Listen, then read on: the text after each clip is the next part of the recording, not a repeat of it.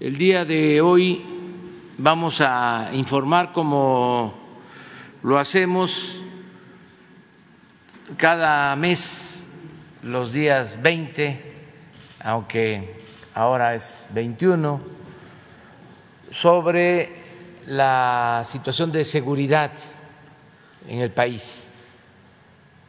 Cada mes informamos de cómo vamos y ahora corresponde eh, llevar a cabo esta eh, tarea de informar a todos los ciudadanos sobre la seguridad. Vamos a iniciar con Rosa Isela Rodríguez, secretaria de Seguridad y de Protección Ciudadana, terminando alrededor de las siete y media o un poco más, vamos a enviar desde aquí un mensaje a la Cumbre Mundial de la Salud de el G20, eh, los países que integran el G20 eh, vamos a tratar este tema de la salud enfocado básicamente a lo de la pandemia. Eso será en media hora aproximadamente. Entonces vamos con el informe de seguridad. Con su permiso, señor presidente, licenciado Andrés Manuel López Obrador, saludo a mis compañeros del Gabinete de Seguridad Nacional, a los representantes de los medios de comunicación y a todos los que están en las redes sociales. El día de hoy, como hacemos cada mes, presentaremos el informe sobre los resultados de la Estrategia Nacional de Seguridad en la incidencia delictiva. Los datos que se presentan a continuación son resultado de la articulación estratégica de acciones de inteligencia, la territorialización de las fuerzas de seguridad del Estado mexicano, el seguimiento de investigaciones mediante nuevas tecnologías y la coordinación entre la Secretaría de la Defensa Nacional, la Secretaría de Marina, la Guardia Nacional y autoridades de los tres órdenes de gobierno.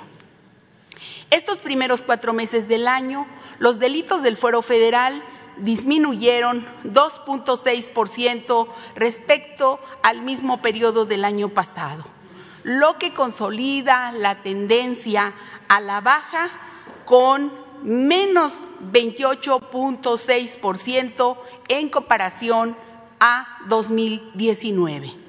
De enero a marzo de este año, las reducciones de la incidencia de delitos federales incluyeron 31.9 menos delitos fiscales, la disminución de 29% en financieros y 24% en delitos ah, eh, relacionados con delincuencia organizada, así como 10% menos delitos patrimoniales y 6% menos de los relacionados con armas de fuego y explosivos. En cuanto a los delitos del fuero común, en el primer cuatrimestre de 2021 se presentaron 4% menos homicidios dolosos respecto al mismo periodo del año anterior. Como podemos ver en la gráfica, estos resultados demuestran que durante la actual administración se ha contenido la tendencia al alza del homicidio doloso.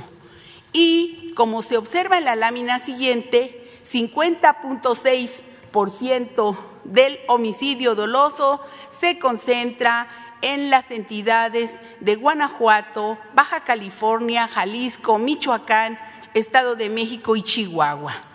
Sin embargo, el reforzamiento de las capacidades operativas de las fuerzas de seguridad instruido por el señor presidente de México en estados como Guanajuato y Baja California han permitido contener este delito. Por otra parte, en los 15 municipios prioritarios se concentra 26.4% del homicidio doloso del país. La coordinación mediante las mesas de paz y la territorialización de las Fuerzas Armadas y de Seguridad ha disminuido el homicidio 18.9 en promedio de los siguientes 10 municipios. Tijuana, Ciudad Juárez, Celaya, Culiacán, Morelia, Benito Juárez en Quintana Roo, San Pedro Tlaquepaque, Iztapalapa, Irapuato y Salamanca.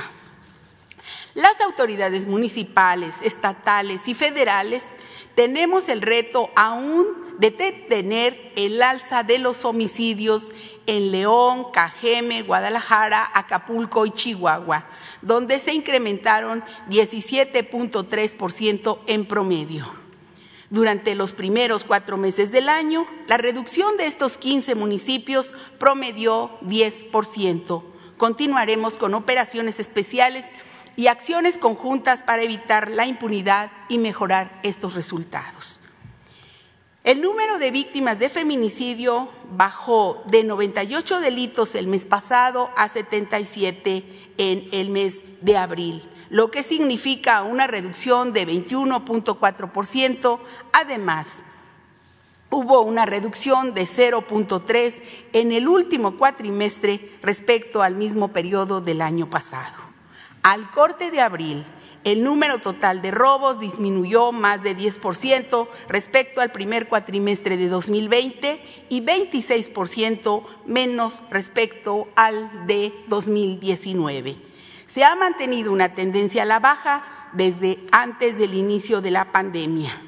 El robo de vehículo también bajó 18% respecto a 2020 y 34.3% respecto a 2019, con lo que también se ha logrado mantener una tendencia a la baja desde el inicio de la administración del licenciado Andrés Manuel López Obrador.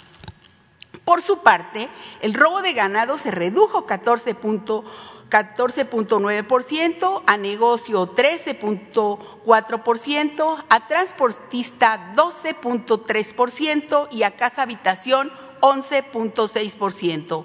Asimismo, el robo en transporte público colectivo disminuyó 8.5% y a transeúnte 2.6%. Continuaremos el trabajo para mejorar resultados en el robo en transporte público individual y transporte individual. Siguen también los buenos resultados en materia de secuestro. Los primeros cuatro meses del año se logró una reducción de 34.4% de este delito respecto a 2020 y en abril se registraron 60 secuestros aún, lamentablemente, es decir, 65% menos que al inicio de la administración en diciembre de 2018. La extorsión bajó respecto al mes pasado de 872 a 71 721 víctimas. Sin embargo, sigue siendo un reto que implica trabajar en estrategias coordinadas con todas las autoridades de los tres órdenes de gobierno. En el caso de narcomenudeo y la trata de personas, el alza refleja la detención de probables responsables mediante la apertura de carpetas de investigación y su judicialización. Seguiremos con la buena coordinación de las autoridades en los tres órdenes de gobierno mediante las mesas de paz de las 32 entidades federativas y las 266 regiones. También continuaremos con el reforzamiento de la presencia territorializada de las fuerzas de seguridad y la atención de, de las raíces del problema mediante oportunidades de empleo, educación y salud para los más vulnerables. Esta es la fórmula de la Estrategia Nacional de Seguridad que ya está dando frutos y decir también que en materia de robo de hidrocarburos se logró evitar el impacto en las arcas públicas por más de 146.903 millones de pesos desde diciembre de 2018, cuando inició la estrategia contra este delito por instrucciones del presidente de México. Asimismo, en estos cuatro meses de 2021, las labores de prevención y disuasión a la toma de casetas han evitado pérdidas por 4.848 millones de pesos. La buena coordinación con la unidad de inteligencia financiera ha permitido el bloqueo de 37.164 cuentas con 14.486 millones de pesos que dejaron de estar en manos del crimen. Más del 92% de estos avances se dieron en el actual gobierno.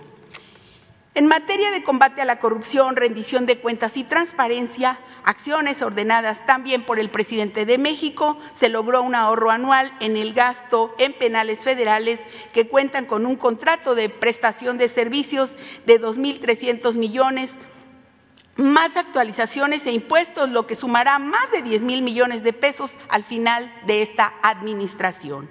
Mantendremos el fortalecimiento de las medidas de ahorro y austeridad del sistema penitenciario federal, lo que también logrará mayores ahorros. Estos resultados se deben al trabajo coordinado, repito, entre los tres órdenes de gobierno federal, estatal y municipal, y nos permiten afirmar que avanzamos hacia la construcción de la paz. Y como ha dicho el señor presidente, la política de seguridad en el país se transformó. No estamos para combatir guerras, estamos para ganar la paz. Muchas gracias por su atención y le doy la palabra al eh, general Rodríguez Bucio. Adelante.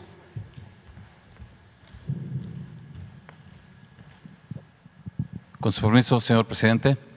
Muy buenos días. Eh, el avance de la Guardia Nacional en el último mes es el siguiente. Tenemos ya una fuerza operativa de 99.946 elementos, de ellos desplegados más de casi 85 mil y casi 15 mil que están en actividades de apoyo a las operaciones, más un efectivo de 2.434 en diversas situaciones administrativas. Este personal está desplegado ya en 209 coordinaciones regionales, esto debido a que el 30 de abril se activaron nueve coordinaciones regionales en San Luis Potosí, en Córdoba, Pánuco, Minatitlán y Poza Rica en Veracruz, en Mascota, Jalisco, en Caborcas, el estado de Sonora y en el estado de Hidalgo, en Simapán e Ixmiquilpan.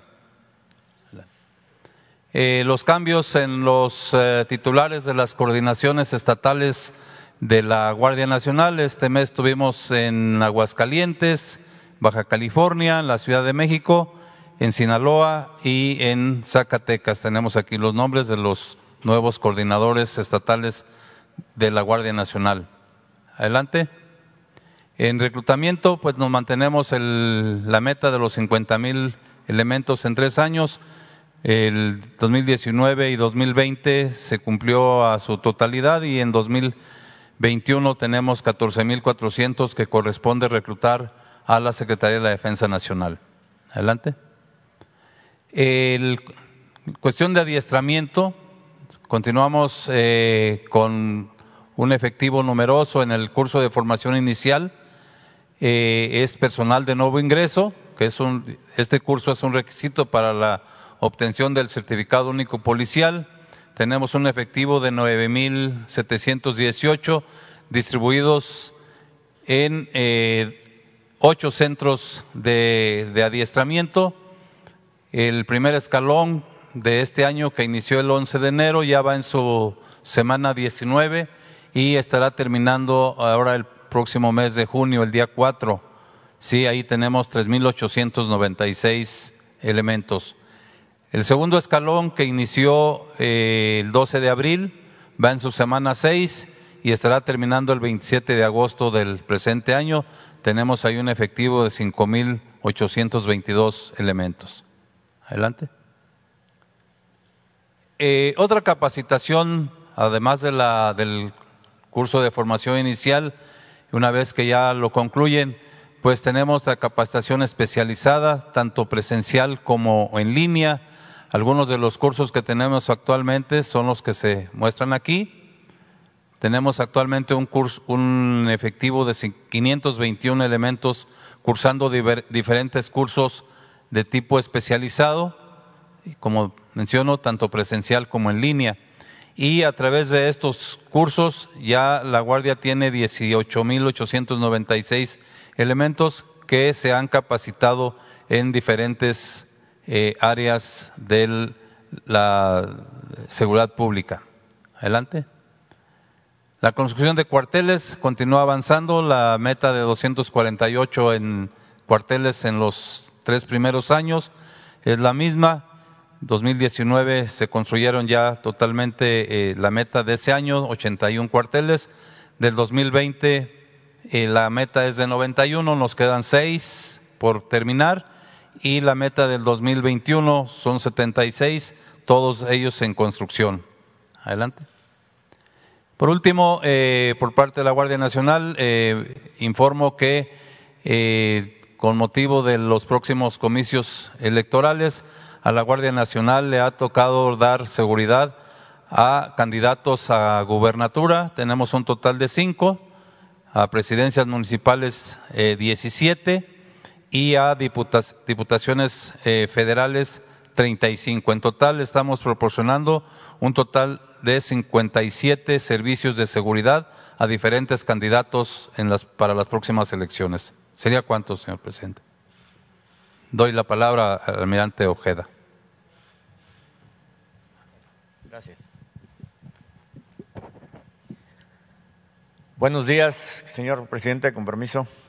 Vamos a presentarles el, despliegue territorial de las fuerzas federales en el país.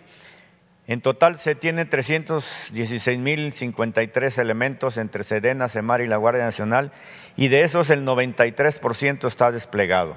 Estas son las diferentes eh, unidades, tanto de superficie como aéreas, que se encuentran desplegadas. La que sigue, por favor. Dentro de las operaciones que se tienen aquí están las operaciones para la construcción de la paz con sus elementos, operaciones en el Golfo y Pacífico, el Estado de Derecho en la Mar, protección marítima y portuaria, operaciones de búsqueda y rescate, atención a la emergencia sanitaria y la vacunación contra el COVID. Estos son los elementos que están desplegados. La que sigue, por favor. En lo que se refiere a la operación para la construcción de la paz con 82.673 elementos, hay 59 puestos de militares de seguridad, 37 detenciones aeronavales se han eh, realizado, Siete, eh, mantenemos una permanente eh, presencia en las siete regiones navales. Se ha cubierto a través de patrullaje terrestre en cuatro millones seiscientos veintinueve mil cuatrocientos ochenta y siete kilómetros. La que sigue, por favor. Continuando con las operaciones del Golfo y el Pacífico con la Infantería de Marina, hay 5.955 elementos desplegados. Se han realizado 662 operaciones en funciones de guardia costera en las zonas marítimas en los litorales mexicanos para el combate de tráfico de armas, personas y mercancías. Eh, se han ejercido a través de diferentes regiones del país de las 76 estaciones navales avanzadas que tenemos. La que sigue, por favor. En lo que se refiere al Estado de Derecho en la mar, eh, tenemos las operaciones de, en la sonda de Campeche, con tres áreas de fondeo donde las embarcaciones que salen a, embarcaciones que le dan servicio a Pemex, ahí se fondean y se les da seguridad. Eh, ha disminuido mucho la situación de la piratería ahí en el, en el, en el área de la sonda de Campeche. En la operación de Camarón es una ayuda, eh, vigilancia que se le da con la pesca y la interdicción marítima es, hemos realizado 701 operaciones de guardia costera y se han interceptado una embarcación con tráfico de drogas. Las operaciones que se han llevado, 180 en la zona de Campeche, artes de pesca aseguradas 32 y metros de redes aseguradas 6.542. La que sigue, por favor. Siguiendo con la protección marítima en los puertos, se han realizado 660 operaciones de vigilancia, se han eh, decomisado 12 paquetes asegurados, tres contenedores asegurados o retenidos. Y en lo que va del año, 14 contenedores se han asegurado con diferentes cargas, ya sea droga o mercancía ilegal. La que sigue, por favor. Siguiendo eh, con eh, las, operaciones de búsqueda y de rescate, pero encaminadas a la salvaguarda de la vida humana en la mar, se encuentran con 33 estaciones navales de búsqueda y de rescate en los ambos litorales, 776 elementos eh, operando. Se han atendido 64 llamadas de auxilio, se han rescatado 18 náufragos y 5 evacuaciones médicas en la mar. La que sigue, por favor. En lo que se refiere al plan DN3, plan Marina y plan de la Guardia Nacional en atención a la emergencia sanitaria del COVID, hay 45.253 elementos desplegados. Se han atendido 1.589 pacientes, no se han contratado ahorita, hasta en esta eh, temporada personal de salud, ya se realizó la que se tenía que hacer. Se han atendido 2.022 pacientes, han trasladado entre instalaciones hospitalarias y se han trasladado 291 toneladas de insumos médicos. La que sigue, por favor. Siguiendo con el plan de vacunación, donde hay 15.387 personas. Estas son las vacunas que se han trasladado vacunas recepcionadas, la, eh, transportadas vía aérea, transporte vía terrestre, las aeronaves, las operaciones aéreas, los vuelos y las rutas terrestres. La que sigue, por favor. Terminando ya mi intervención, el plan Marina, plan de, de, la Defensa Nacional y plan de la Guardia Nacional para la emergencia, la emergencia sanitaria, del acumulado del 24 de diciembre del 20 al 20 de mayo del 21 estas son las vacunas que hemos recibido, 32 millones 74 mil 918, que se han eh, trasladado a diferentes estados y diferentes comunidades a través de 37 aeronaves empleadas, 544 operaciones aéreas, 617 horas de vuelo y 1.835 rutas terrestres. Le cedo la palabra al general. Con permiso, señor presidente, adelante.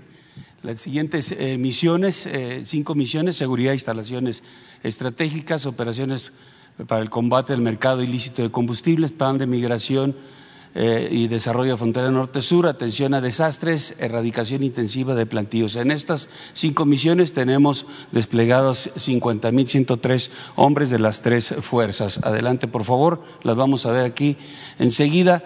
Eh, en seguridad instalaciones estratégicas, 7.169 hombres, eh, dando seguridad principalmente a instalaciones de Pemex y Comisión Federal de Electricidad.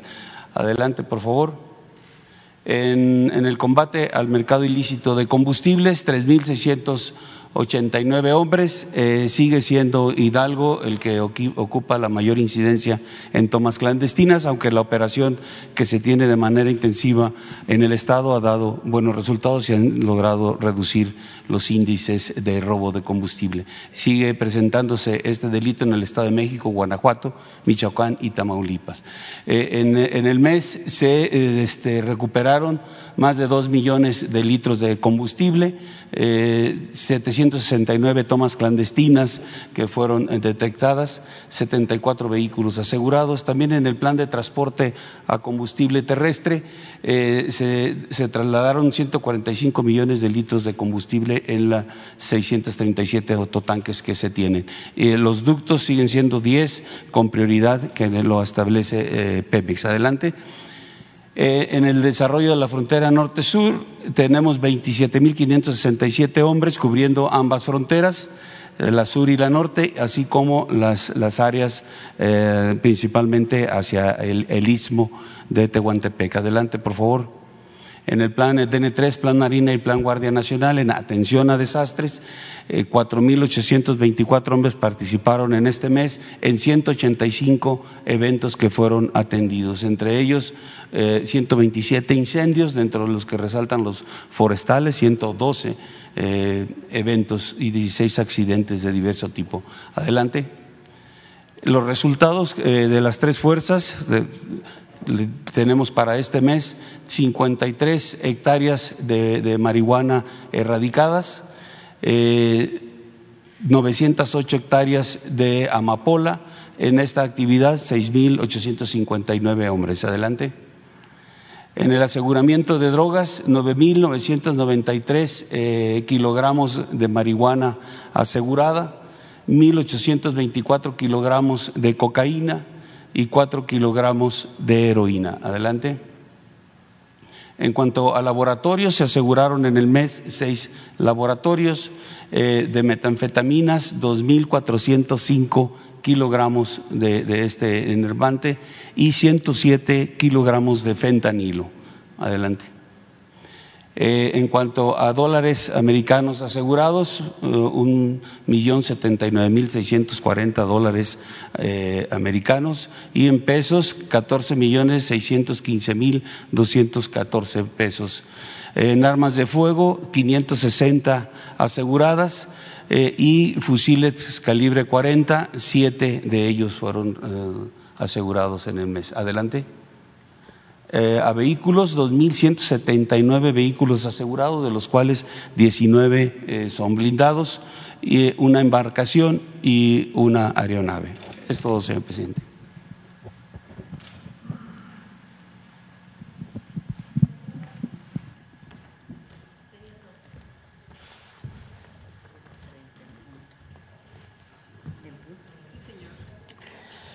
Bueno, este, este informe es eh, muy importante.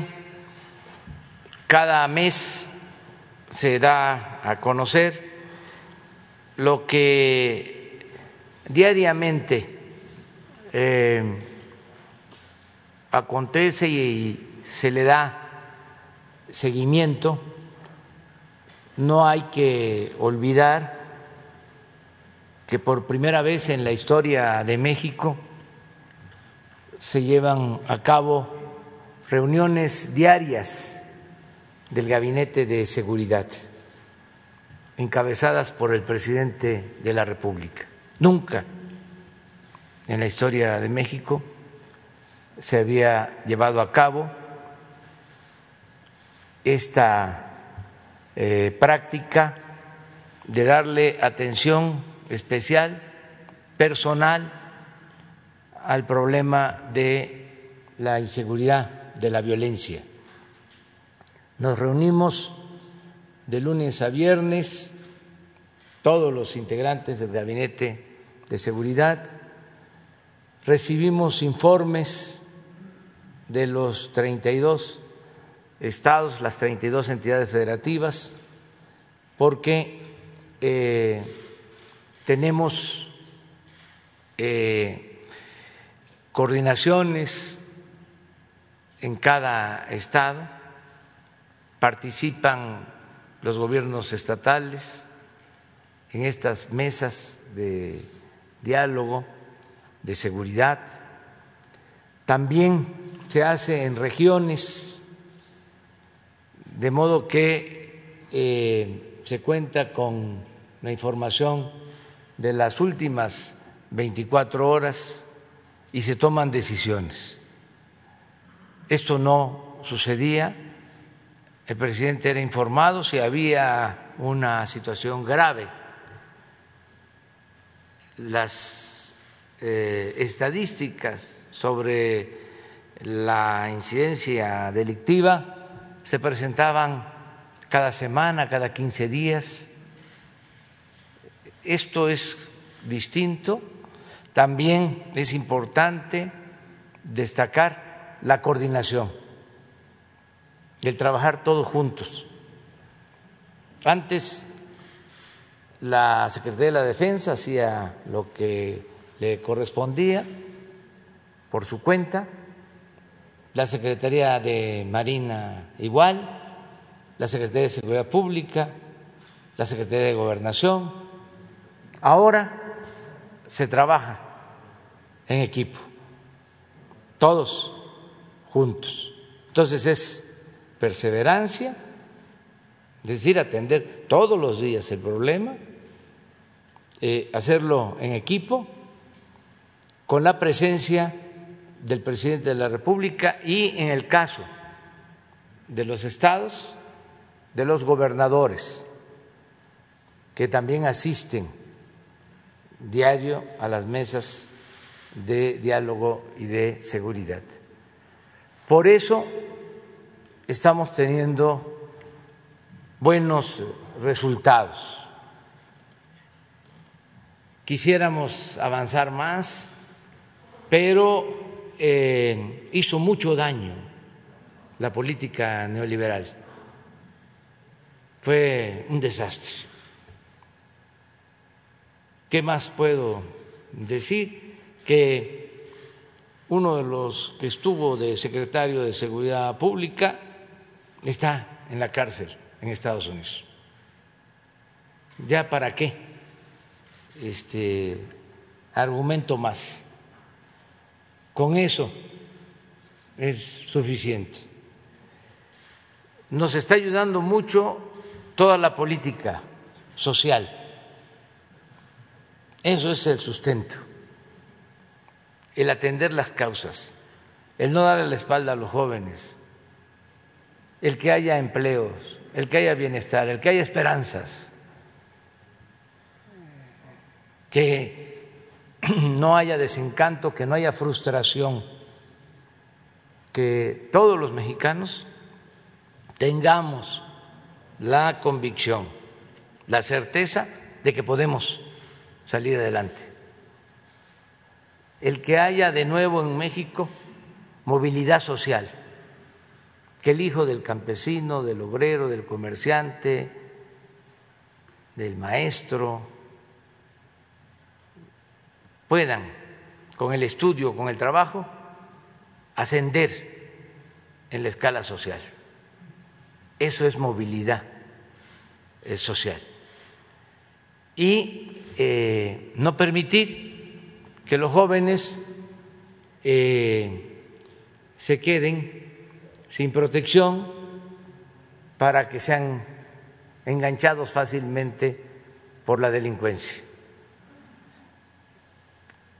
Antes eh, se le daba la espalda a los jóvenes lo único que hicieron de manera graciosa y en forma discriminatoria fue acuñar esa frase de ninis que ni estudian ni trabajan. Ahora es distinto. Ahora los jóvenes pueden trabajar como aprendices, reciben becas, se les atiende.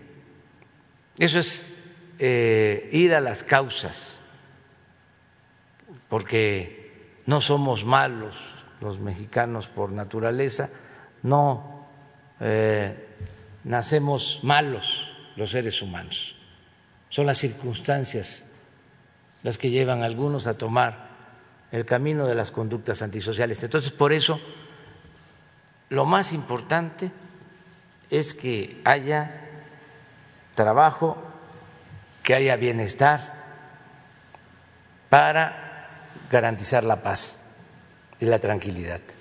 Y desde luego, eh, este trabajo que se hace todos los días, pues eh, tiene resultados. Si vemos desde que llegamos al gobierno, están bajando los delitos del fuero federal. Eh, lo podemos ver con mucha claridad delitos del fuero federal han bajado. Delitos del fuero común también. Pero miren, este es fuero federal.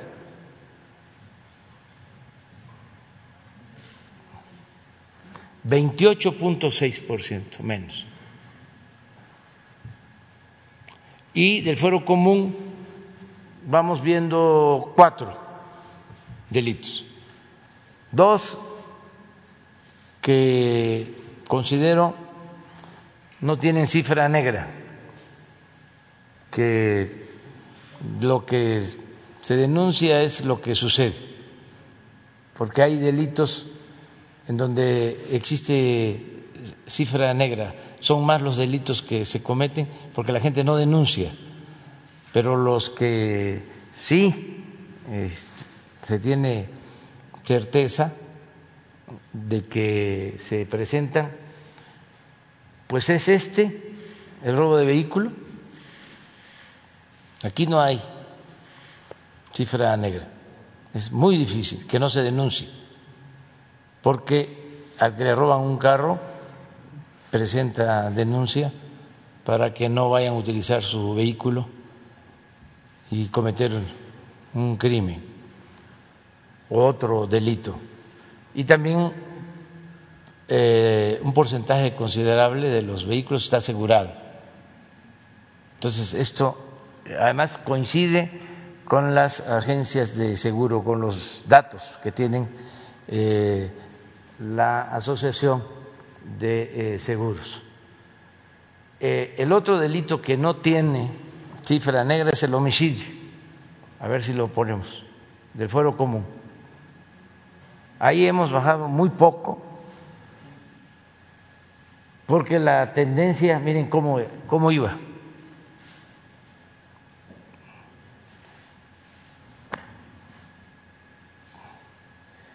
Ahí muy poco, pero ya no continuó la misma tendencia eh, que había cuando tomamos el gobierno y esperemos seguir bajando. Eh, este delito que está muy vinculado con la delincuencia organizada. Eh, donde hay más delincuencia organizada, este, ahí es donde tenemos más eh, este delito de homicidio doloso. Si quieren lo probamos, a ver por qué, por, por estado. Hay excepciones, pero ahí está, mire. Se concentra en estos estados, básicamente. Más de la mitad. En uno, dos, tres, cuatro, cinco seis estados. Guanajuato, Baja California, Jalisco, Michoacán, Estado de México y Chihuahua. Y está asociado con la delincuencia organizada. Hay casos este, donde no necesariamente es así, que hay delincuencia organizada y hay pocos homicidios, aún con la presencia de la delincuencia organizada. Durango, hay delincuencia organizada. Sinaloa, pero miren, ¿dónde está Durango?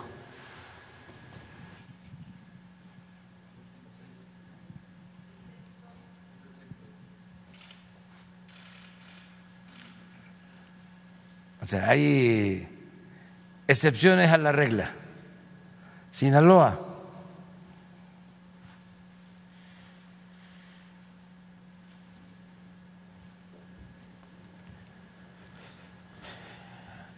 ¿Qué otros delitos eh, del foro común eh, son eh, relevantes por el daño que causan, este, por ejemplo, el secuestro. Eso es un avance, lo que se ha logrado. Aclaro, es del fuero común. Esto significa que participamos de manera conjunta, gobiernos estatales y gobierno federal. Pero miren esto.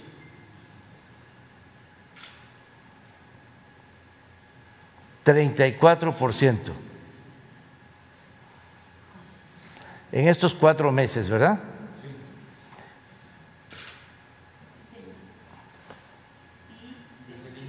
Y desde que iniciamos 65%.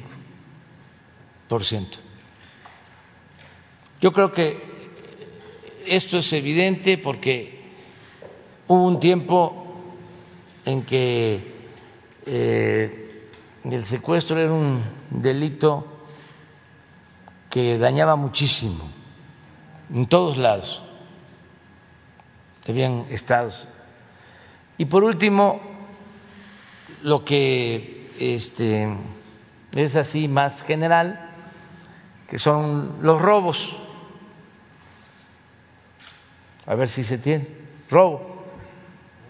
Aun cuando... Eso es, robo total. Aquí aclaro que en secuestro y en robo sí hay cifra negra.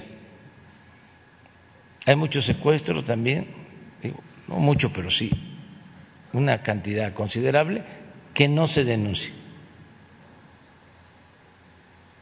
Porque los familiares de las víctimas eh, no lo hacen y establecen comunicación directa. Y nosotros somos respetuosos de eso, como sucedió recientemente en el caso de la mamá del presidente municipal de San Andrés Tuxtla.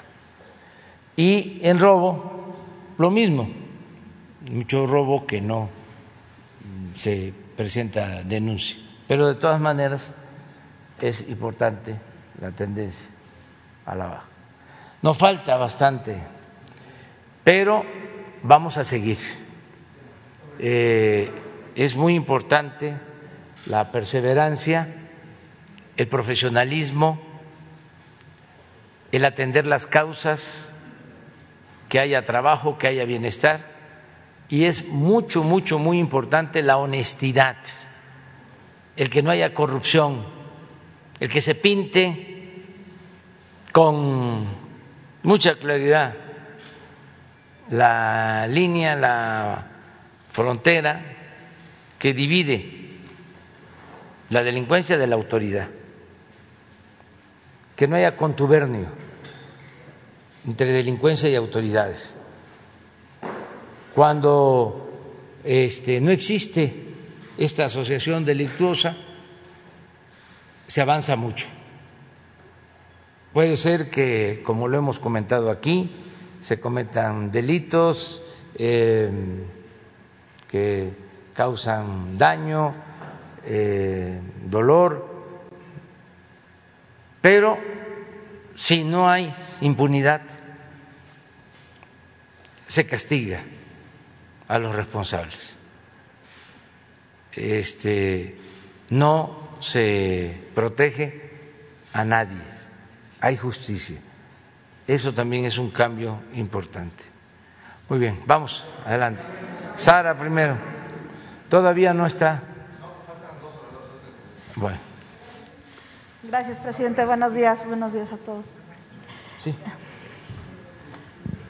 Eh, preguntarle a la, a la secretaria de, de, Seguridad sobre el tema de la violencia política, cómo va, como que hay la impresión de que se ha incrementado, si tuviera algunos datos después del corte que nos dio hace unos días, y la situación en particular con el candidato que mataron de Movimiento Ciudadano y también en Valle de Bravo que se reportó la, el secuestro temporal de una de las candidatas. Sí, eh, le voy a pedir al equipo si pone el reporte de que se presentó hoy, el resumen de la estrategia de protección de contexto electoral, si me permite, presidente, para dar los datos precisos y la información que tuvimos hoy en gabinete. Decir que seguimos trabajando en el centro de monitoreo y acciones eh, de coordinación en donde participa la Secretaría de Gobernación, la Consejería Jurídica, la UIF, eh, CNI, la Guardia Nacional. Estamos ahí, eh, un grupo de servidores públicos, 24 horas al día, los siete días de la semana, en este centro de atención precisamente para candidatas, candidatos, aspirantes que han estado en este proceso electoral. Decir, recordar que se atienden todas, eh, se levantan a veces carpetas de investigación o por denuncia y eh, se hace una evaluación, un análisis de riesgo para dar la protección necesaria. Esto se hace, hay que subrayarlo, desde las mesas de paz de las 32 entidades y 200 eh, mesas regionales en todo el país. También estamos dando en el informe general el resumen, por favor, la siguiente. Eh, hemos atendido 398 casos de candidatos en seguimiento y atención, candidatos, candidatas, que eh, tienen de ellos 226 hombres y 172 mujeres. De ellos, 148 tienen carpeta de investigación y 250 son eh, denuncias, quejas que se pueden hacer eh, de manera telefónica, por correo o que se reciben por parte de los organismos estatales eh, que llevan los procesos electorales en las entidades también o por las dirigencias de los partidos, en fin, de diferentes lugares proceden estas quejas y denuncias.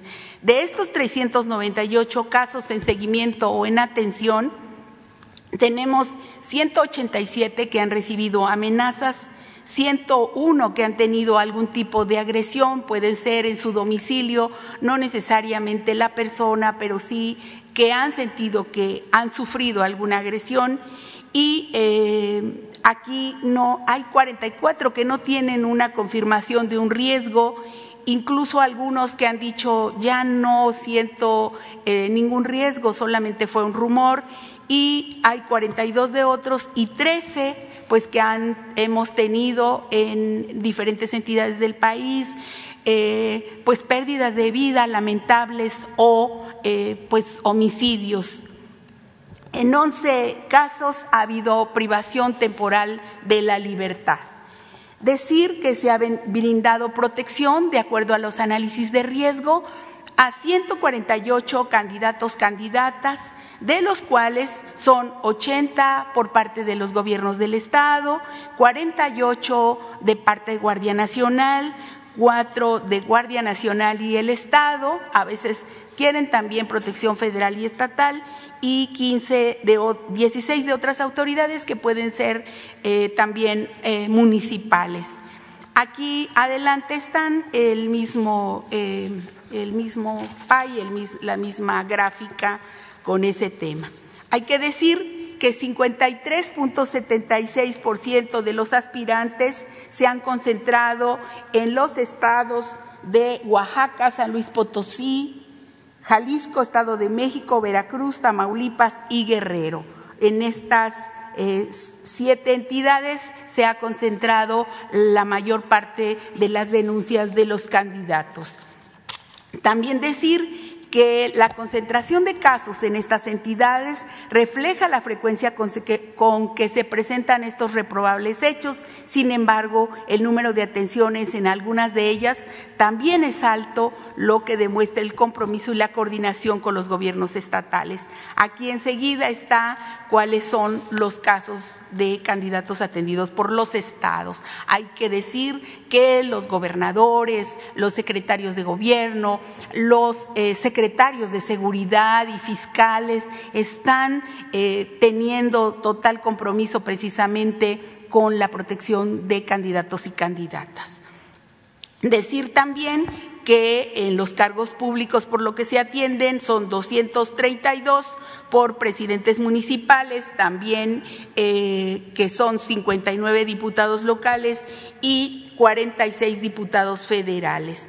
Decir 21 eh, candidatos a gobernadores que pueden ser incluso del mismo estado, no significa que que sean de todos los estados, hay estados en los que no piden. Entonces, de esto, pues vemos que 83% son eh, eh, de atención local y el resto de atención federal. Eh, pues aquí está la clasificación también en esta lámina de atenciones y o seguimientos. 13, como decíamos, son graves, que nosotros consideramos que son pues eh, eh, pérdidas fatales y 238 preventivo. ¿Qué quiere decir? Que no se tienen elementos para establecer un esquema de protección, que no se ve y ellos mismos dicen no tenemos riesgo. Relevantes es que sí tienen un estudio de riesgo porque se, detecta una amenaza, puede ser por la zona o una agresión que haya sufrido algún este, familiar, en fin, eh, esto. Entonces, estos son el resumen eh, digamos, de la clasificación de eh, hechos graves y de hechos preventivos o relevantes que se consideran por las mesas de paz precisamente y que tienen que ver con la atención de alrededor de 150 mil candidatos que se han atendido. Eh, em, eh, más o menos que suman esta cantidad que nosotros decíamos de 390 atenciones en 21 mil cargos. Eh, si esto es así, decir por lo que se refiere al caso lamentable de Cajeme, que eh, se está en contacto diariamente con la atención y la coordinación de la Fiscalía Estatal, de la fiscal, que lleva a cabo tiene en mano la eh, tiene mano en la, en la coordinación de las investigaciones y que eh, ha hay avances, pero nosotros preferimos que sea el Estado quien esté, investiga, quien esté informando de este avance porque puede afectar la secrecía de la investigación. Pero decir que sí han estado trabajando en conjunto con la Federación, con el apoyo a esta investigación y con la Fiscalía General de la República eh, también. Entonces, eso con respecto a lo que preguntaba de Cajeme. Preguntar cuál es el otro caso. El de Valle de Bravo con la candidata que fue secuestrada, si esto fue así y si está eh, en riesgo la elección, vamos, ¿qué, casos de municipios que pudieran estar amenazados por el crimen? Sí, em, yo quisiera referir eh, los datos precisos de esto, los tengo en el cuaderno, se los puedo dar posteriormente. Eh, precisamente ya con, pues, con los avances de las investigaciones. ¿No? Por favor, un momentito y se los de Valle de Bravo? Sí, sí, por favor. Sería todo. Muy bien. Eh, presidente, y preguntarle si ayer se reunió con, con ministros, con qué ministros eh, se reunió usted, si es que estuvo, o fue la reunión que tuvieron con el consejero jurídico, qué temas se habrían tocado, si se evaluó el caso de Tamaulipas, cuál sería la, la salida, digamos, para sustituir al gobernador si es que esto se ha conversado con ellos. Pues este sí, nos reunimos, estuvimos platicando, como lo hacemos periódicamente con algunos ministros, con algunos, sobre todo con el presidente de eh, la Suprema Corte de Justicia, porque ayer me reuní con dos ministros más que tenía tiempo que no los veía o que no nos reuníamos. Este, ¿Quiénes fueron? Em, la ministra Yasmín y el ministro Alcántara.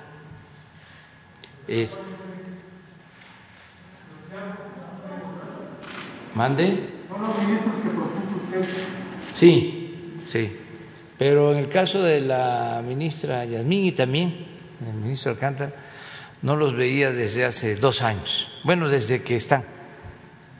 Nunca habíamos platicado. Y quería yo platicar con ellos.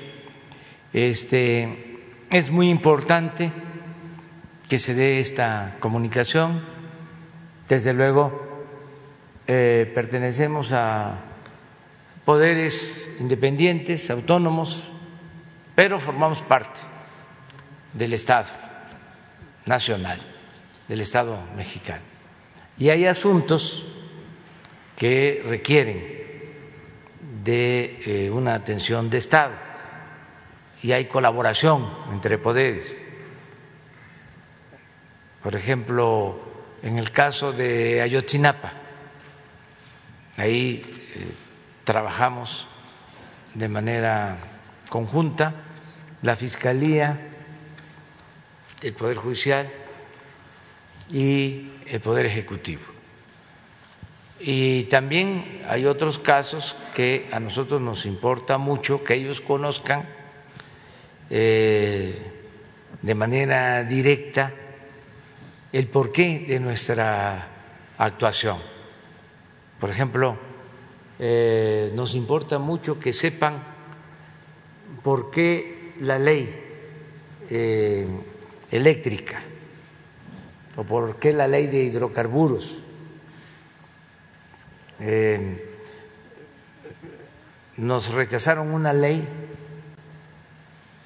para la seguridad de las líneas de transmisión. Y lo hicieron eh, no estos ministros, otros, sin tener todos los elementos. Yo diría eh, beneficiando, privilegiando el interés personal, el interés individual, el interés privado. Con la reforma energética este, se elevó a rango supremo el interés privado y se le dio el mismo trato que una empresa privada a la Comisión Federal de Electricidad. Y no puede ser así, porque la Comisión Federal de Electricidad es una empresa pública y es la encargada de la distribución de la energía eléctrica. Entonces, la ley esta que nos rechazaron, una primera, era una ley para garantizar la seguridad en la prestación del servicio. Eh, porque eh, no diablitos, hay diablos que se cuelgan a la línea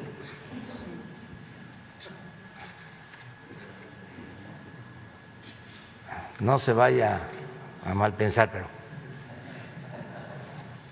empresas muy grandes que se cuelgan, no eh, pagan eh, la transmisión.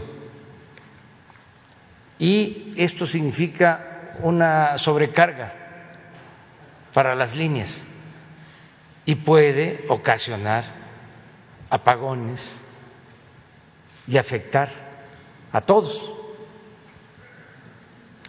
Entonces, un ministro de los que no nos ve con buenos ojos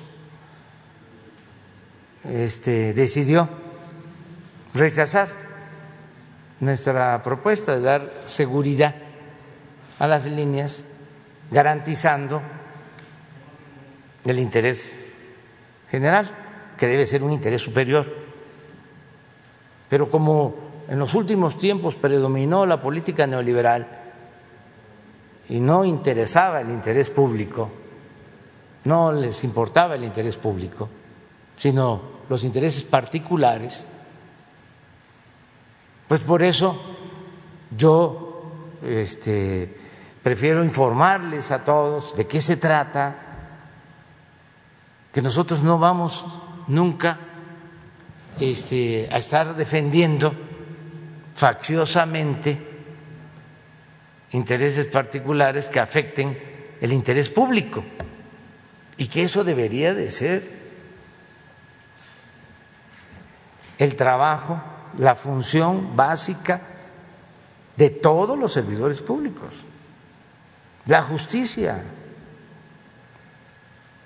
Suprema Corte de Justicia, no Suprema Corte del Derecho, ni mucho menos Suprema Corte del cohecho o del chueco, de lo chueco. Entonces, para eso es estas reuniones, estos intercambios.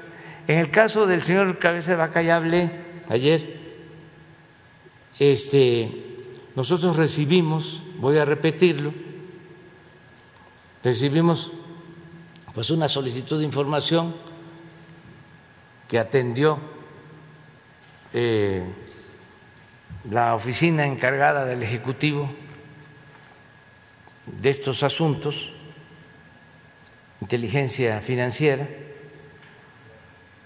y en esa solicitud, en ese escrito, nos piden investigación de movimientos de cuentas de el señor Cabeza de Vaca porque se asegura en ese oficio que envió la embajada de Estados Unidos al gobierno de México que están llevando a cabo una investigación de lavado de dinero donde se eh, presume participa el señor Cabeza de Vaca. ¿Por qué lo di a conocer? Porque se estaba manejando de que era un asunto político electoral y me estaban culpando.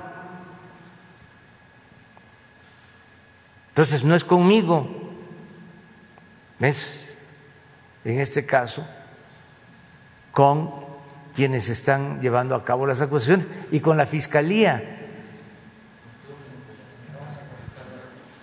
Eh, pero además, lo. ¿Ya vamos nosotros? presidente de México, el señor Andrés Manuel López Obrador. Usted tiene la palabra, señor presidente.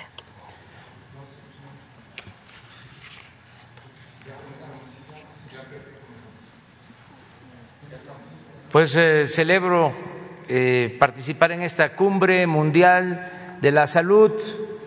Eh, mucho gusto, colegas, mujeres, hombres, gobernantes, servidores públicos de los países que integran el G20.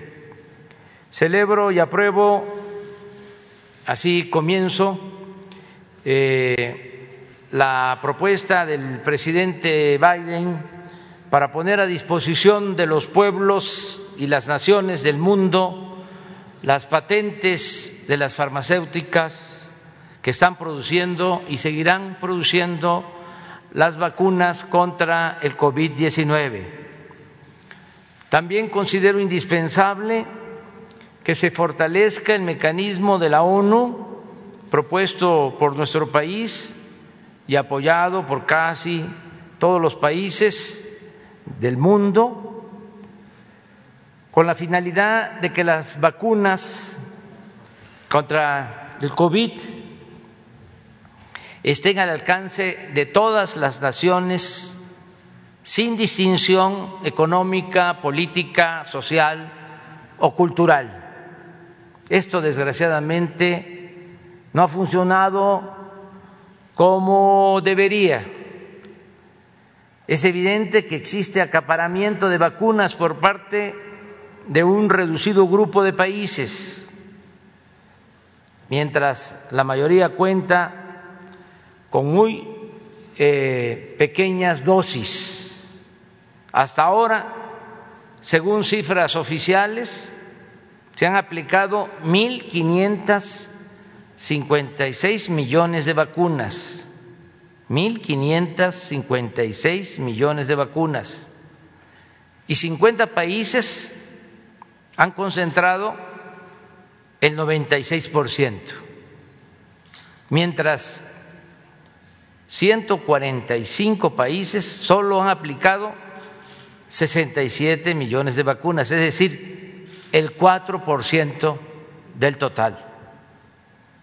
Por último, en nombre de México, agradezco la solidaridad en el envío de vacunas a nuestro país de los gobiernos de Estados Unidos, de China, de India, de Rusia. Agradezco también la colaboración en el envasado de vacunas de Argentina, así como la solidaridad, el apoyo de las brigadas médicas de la hermana República de Cuba.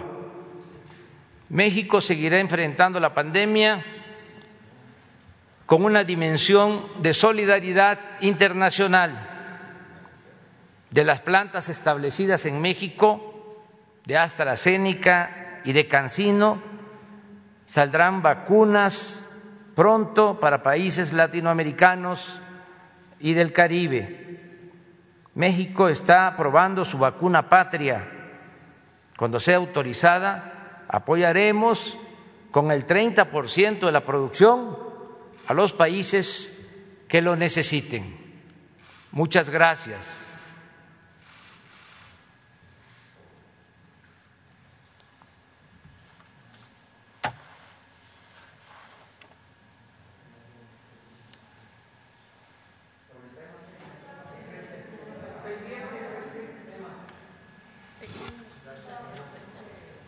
Ya, seguimos. ¿Qué?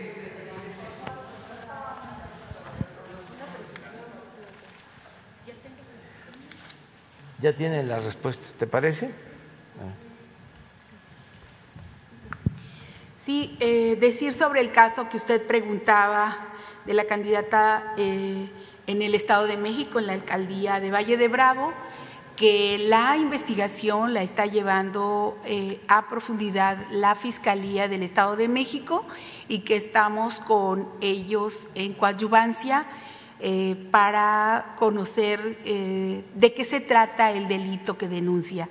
Y hasta ayer no se había levantado una carpeta de investigación, pero tenemos la certeza de que la Fiscalía del Gobierno del Estado de México está pendiente junto con nosotros de este caso.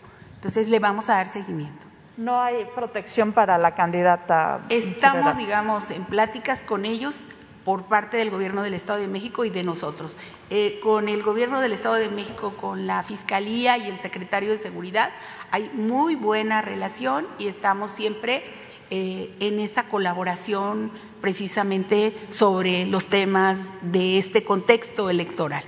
Ya faltan pocos días y en estos días estamos, eh, como ustedes vieron en las gráficas, pues aumentando eh, la seguridad para algunos de los candidatos que han dicho que corren riesgo.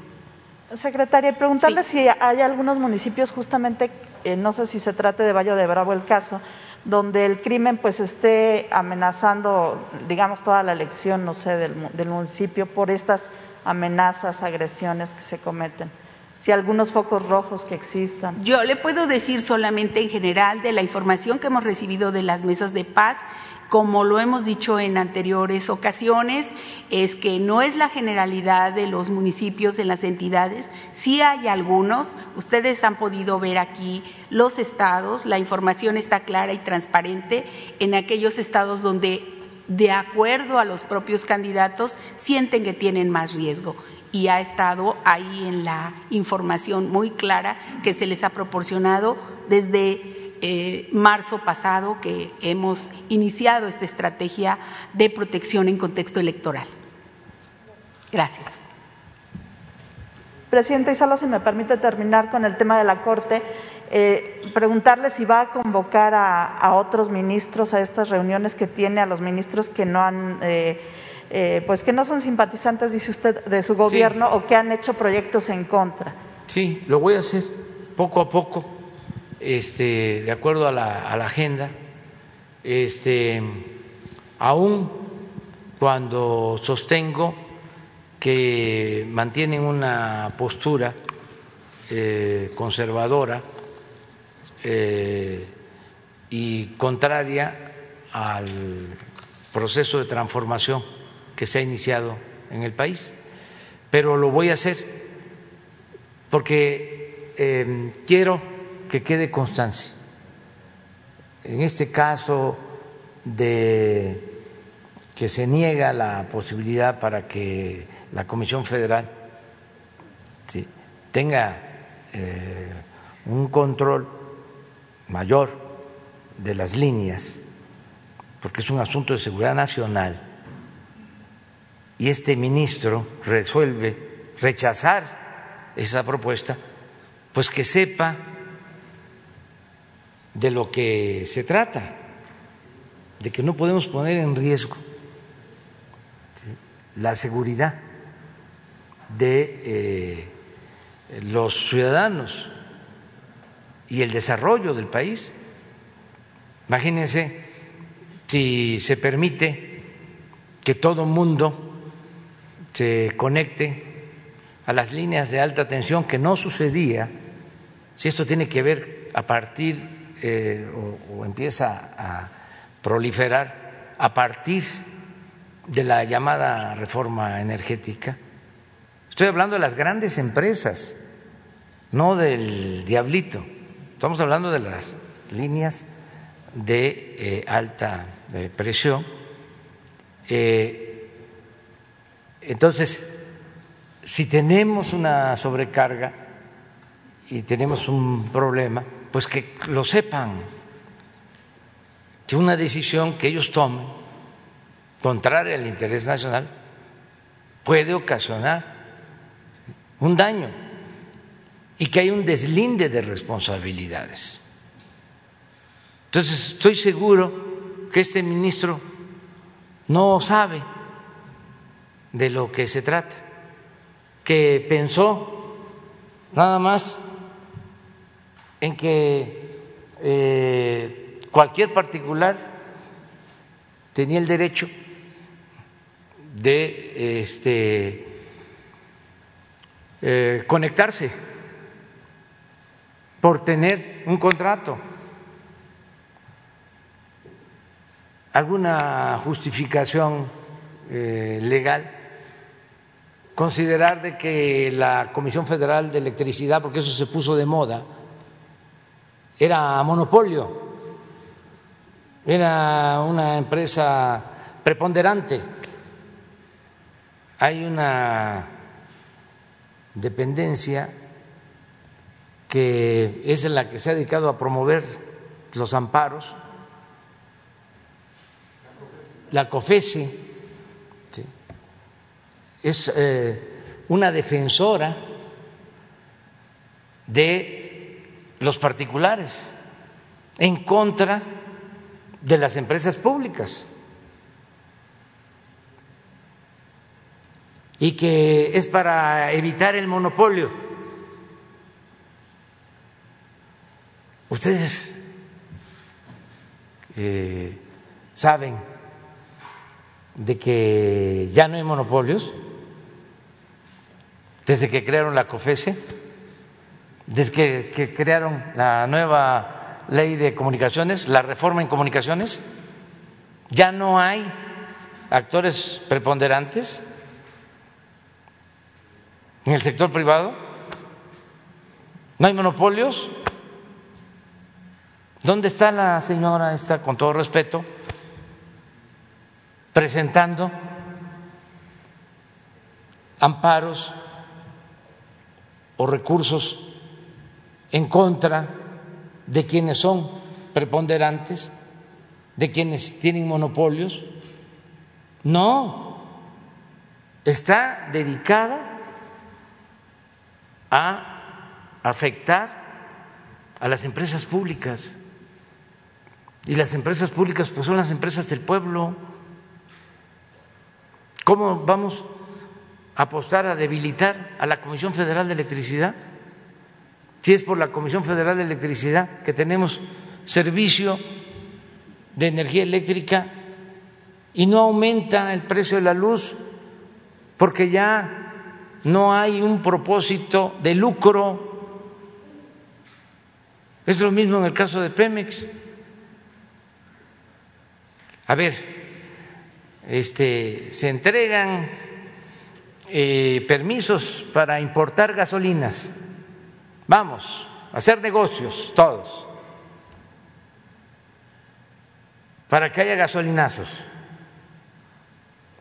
y se afecte a los consumidores nacionales. Pues no, no. Siempre el interés público debe de estar por encima del interés personal, del interés de grupo, por legítimo que sea. Esa es la función de nosotros. ¿Cómo vamos a tener órganos pagados con el presupuesto del pueblo para perjudicar los intereses del pueblo? En el caso del Poder Judicial, para eh, concluir, sobre lo que me estás diciendo, y en lo relacionado con el señor este, eh, Cabeza de Vaca, a mí me gustaría que la Corte resolviera lo más pronto posible y que no haya ambigüedades con claridad. Este que digan si el señor tiene fuero o no tiene fuero y que asuma el poder judicial su responsabilidad.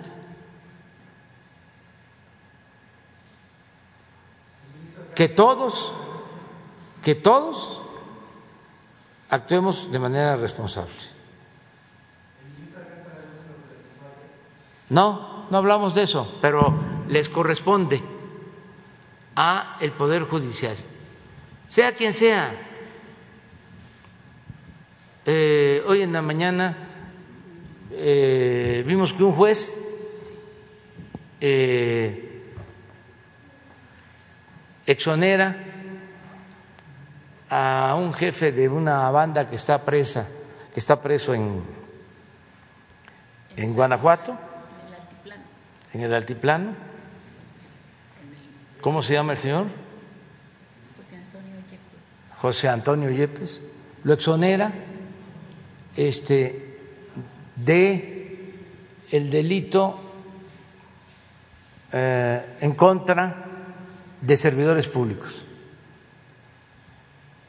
Entonces, eso lo tiene que conocer el Consejo de la Judicatura.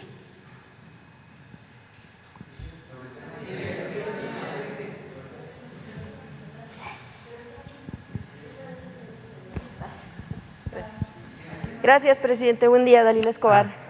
Eh... Sí, por favor.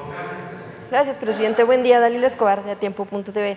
Preguntarle en primera instancia eh, sobre el caso de la situación que está teniendo las mujeres indígenas, sobre todo en la montaña de Guerrero. Esta situación en la que, bueno, pues mujeres se denuncia desde hace tiempo, pero que sigue vigente, que está vigente la venta de niñas eh, entre en, la, en, la, propia comunidad. Son menores de edad y son situaciones que se dan no nada más en Guerrero, en Chiapas, también en Oaxaca la venta de niñas entre eh, los propios pobladores son mujeres que desde que están en sus casas son abusadas eh, sexualmente, eh, son maltratadas y después encima todavía las venden incluso hasta por eh, cartones de cerveza. Preguntarle eh, ¿qué, tienen de conocimiento de esta situación ahora que bueno pues también tienen el gabinete en, atención a temas de lo que tiene que ver con mujeres, eh, pero también preguntarle si bueno pues consideran que todavía deba seguir vigente una situación como esta escudándose del tema de usos y costumbres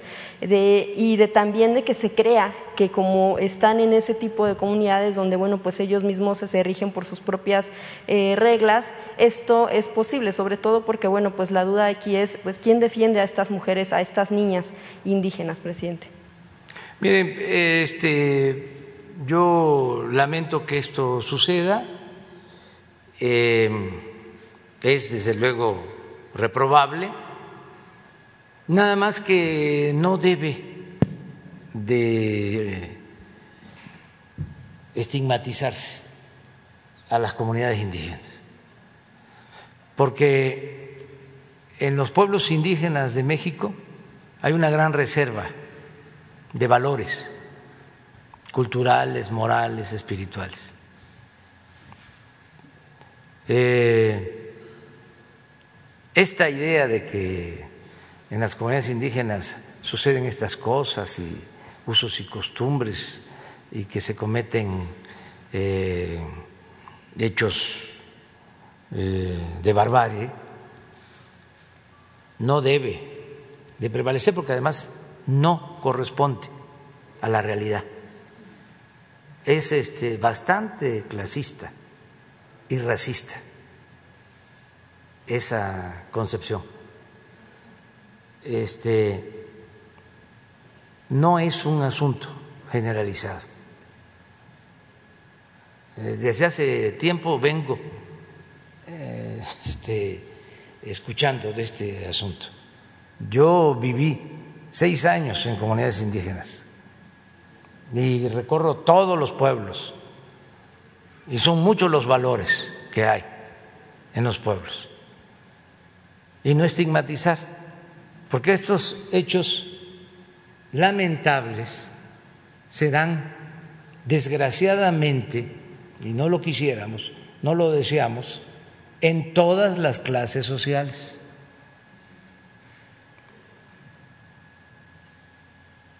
En todas las clases sociales. Entonces, ¿qué hacemos? Porque esta es su pregunta. Pues fortalecer los valores. Que no sea lo material lo fundamental, el dinero, sino que se sigan eh, exaltando los valores que hay en los pueblos indígenas, en el México profundo, en el México de las culturas, en el México que hereda eh, buenas costumbres que vienen de lejos de las grandes civilizaciones que florecieron en nuestro país. Entonces, este, ¿qué es lo mejor? Fortalecer los valores, pero en general, porque el problema de la desintegración familiar se da en todas las clases. Y hay hechos que yo no puedo exponer aquí por eh, vergüenza, porque no eh, debo hacerlo pero eh, cosas eh, parecidas que, repito, no deben de presentarse, se dan hasta en la élite.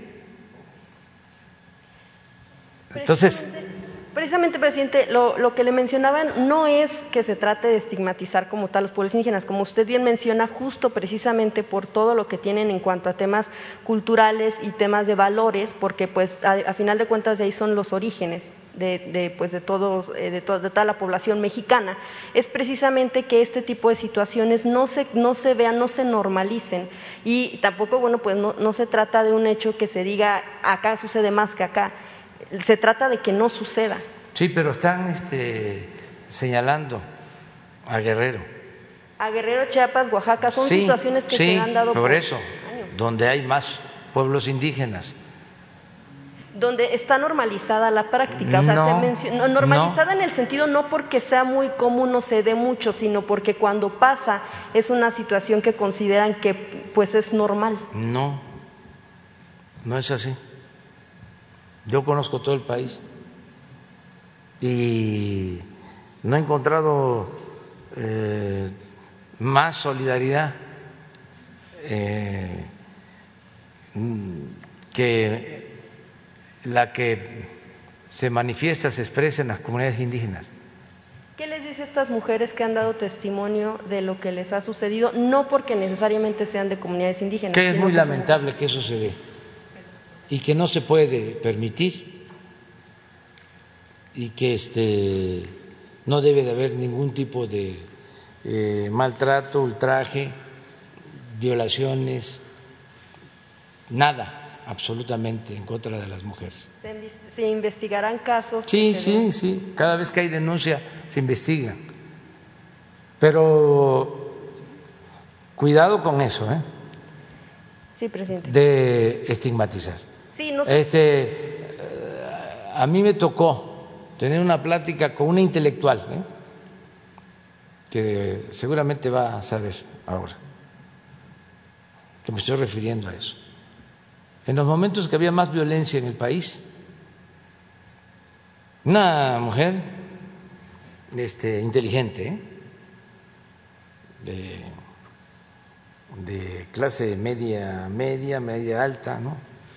Pero más eh, inteligente, eh, con eh, grados académicos. Me dice, Andrés Manuel, ¿no será que esto de la violencia tiene que ver con nuestro pasado? De que los mexicas eran despiadados y sacrificaban a seres humanos.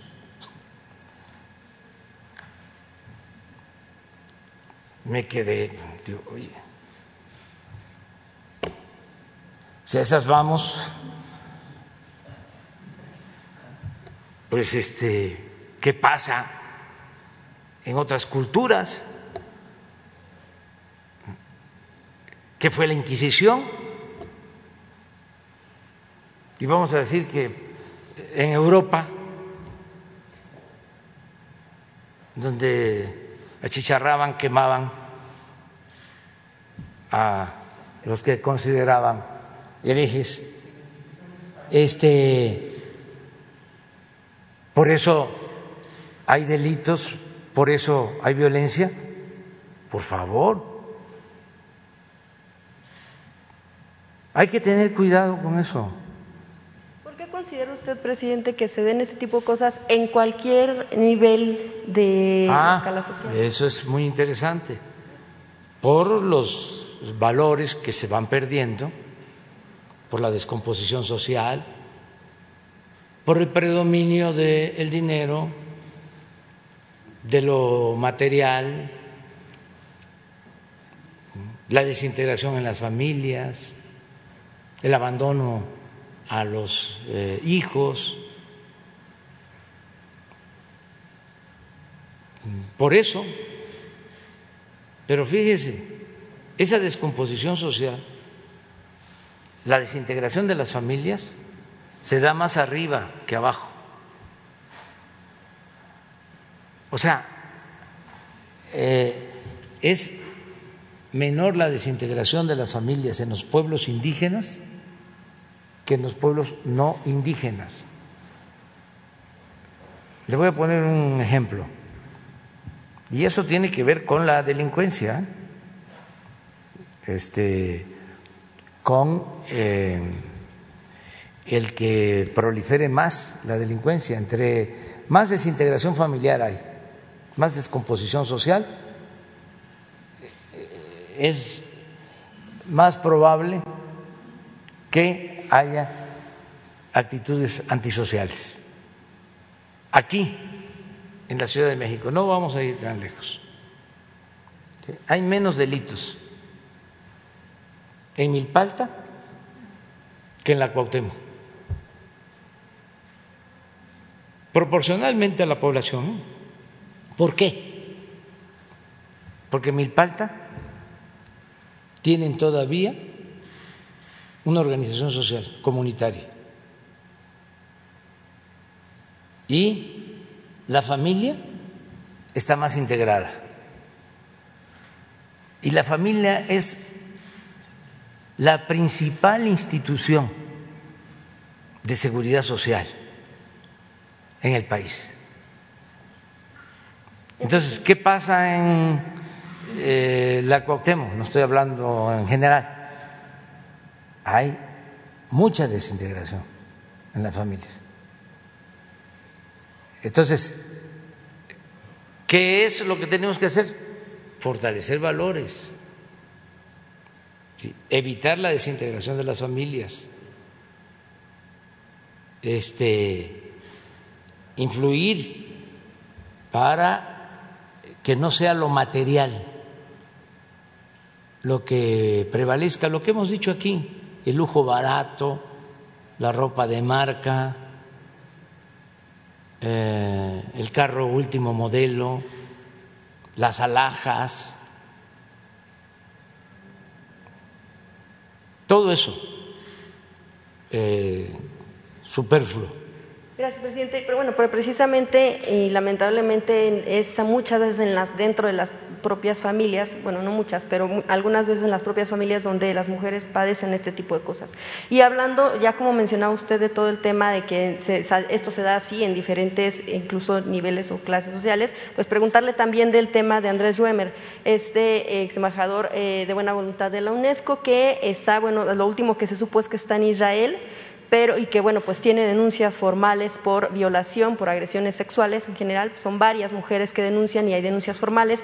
Eh, lo que se sabe es que hubo algunas colectivas que de hecho enviaron una carta al embajador de Israel en México para solicitar que bueno, pues aquel país ayude a que eh, pueda llegar aquí a enfrentar estas, eh, estas denuncias, estas órdenes de aprehensión que pudiera tener y bueno, pues preguntarle si tiene usted alguna información al respecto. Sabemos que no hay un acuerdo como para de tipo extradición con Israel quién, eh, bueno, pues esta persona se está refugiando allá, saber qué información tienen y si hay algún avance de que pudiera llegar él a México a enfrentar precisamente la justicia. Pues la verdad no tengo información eh, al respecto. Si hay denuncias deben de estar en la fiscalía y hay que pedir el informe a la fiscalía en este caso. Gracias. Ah, pero no, no, no, no, no, no. No, no, no, es que nos quedamos eh, desde ayer. Rodolfo, si no se imaginan. No, no, no hay problema con Rodolfo, pero este eh, incumplimos con nuestra palabra. Aquí estamos, presidente. Gracias, eh, secretaria, secretarios, comandante. Buenos días. primero un par de apuntes. Déjeme abusar también del micrófono un poquillo. Eh, tiene que ver con lo que anunció ayer, el bachillerato con carrera técnica en deporte. Eh, causó mucho revuelo ya en las redes sociales, padres de familia, jóvenes de secundaria ya están esperando su certificado para dar ese salto cuántico en su futuro próximo.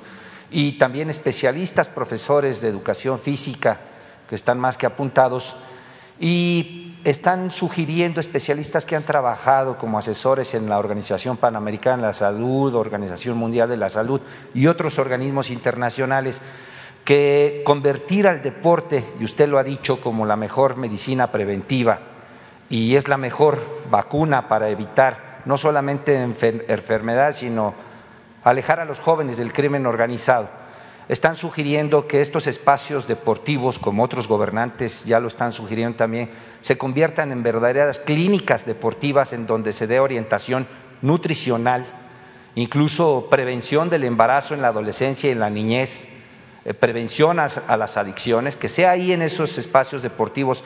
Rommel Pacheco, por ejemplo, un eh, integrante de las filas del ejército mexicano que está próximo a irse a Tokio, también está sugiriendo eso, está buscando un espacio eh, como diputado federal, está proponiendo que, a través del deporte se implementen estos componentes, estas políticas públicas, presidente. Ese es un apunte.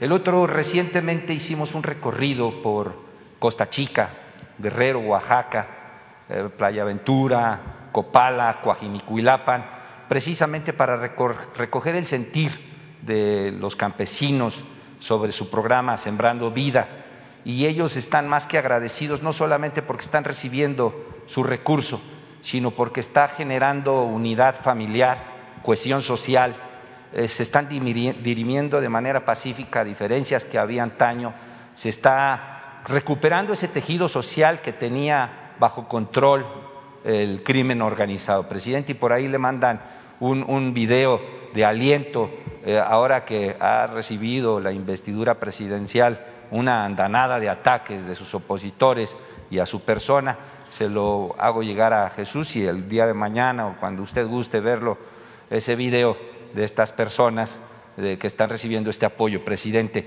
Pasando a mi primera pregunta, tiene que ver con un golpe contundente al crimen organizado y su sociedad con, organismos mafia china.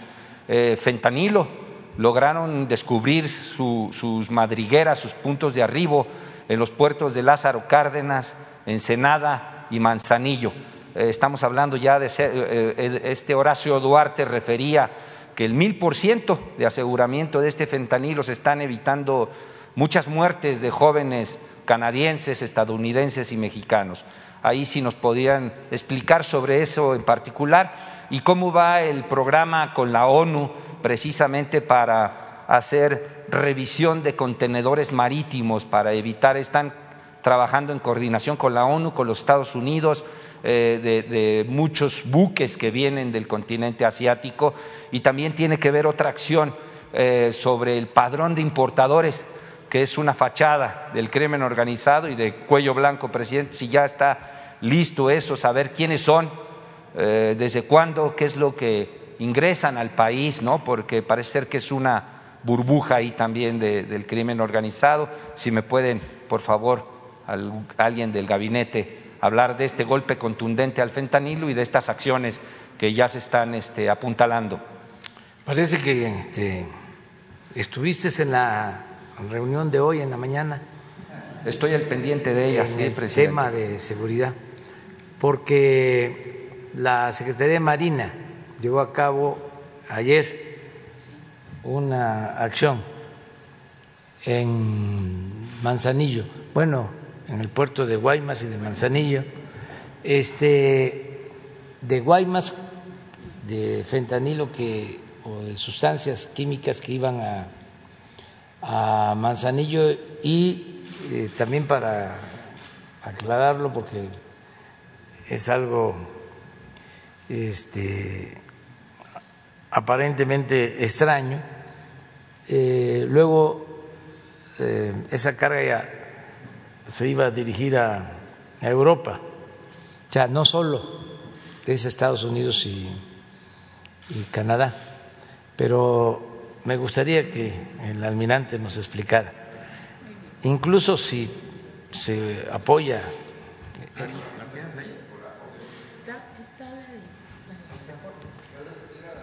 Sí, es la de hoy.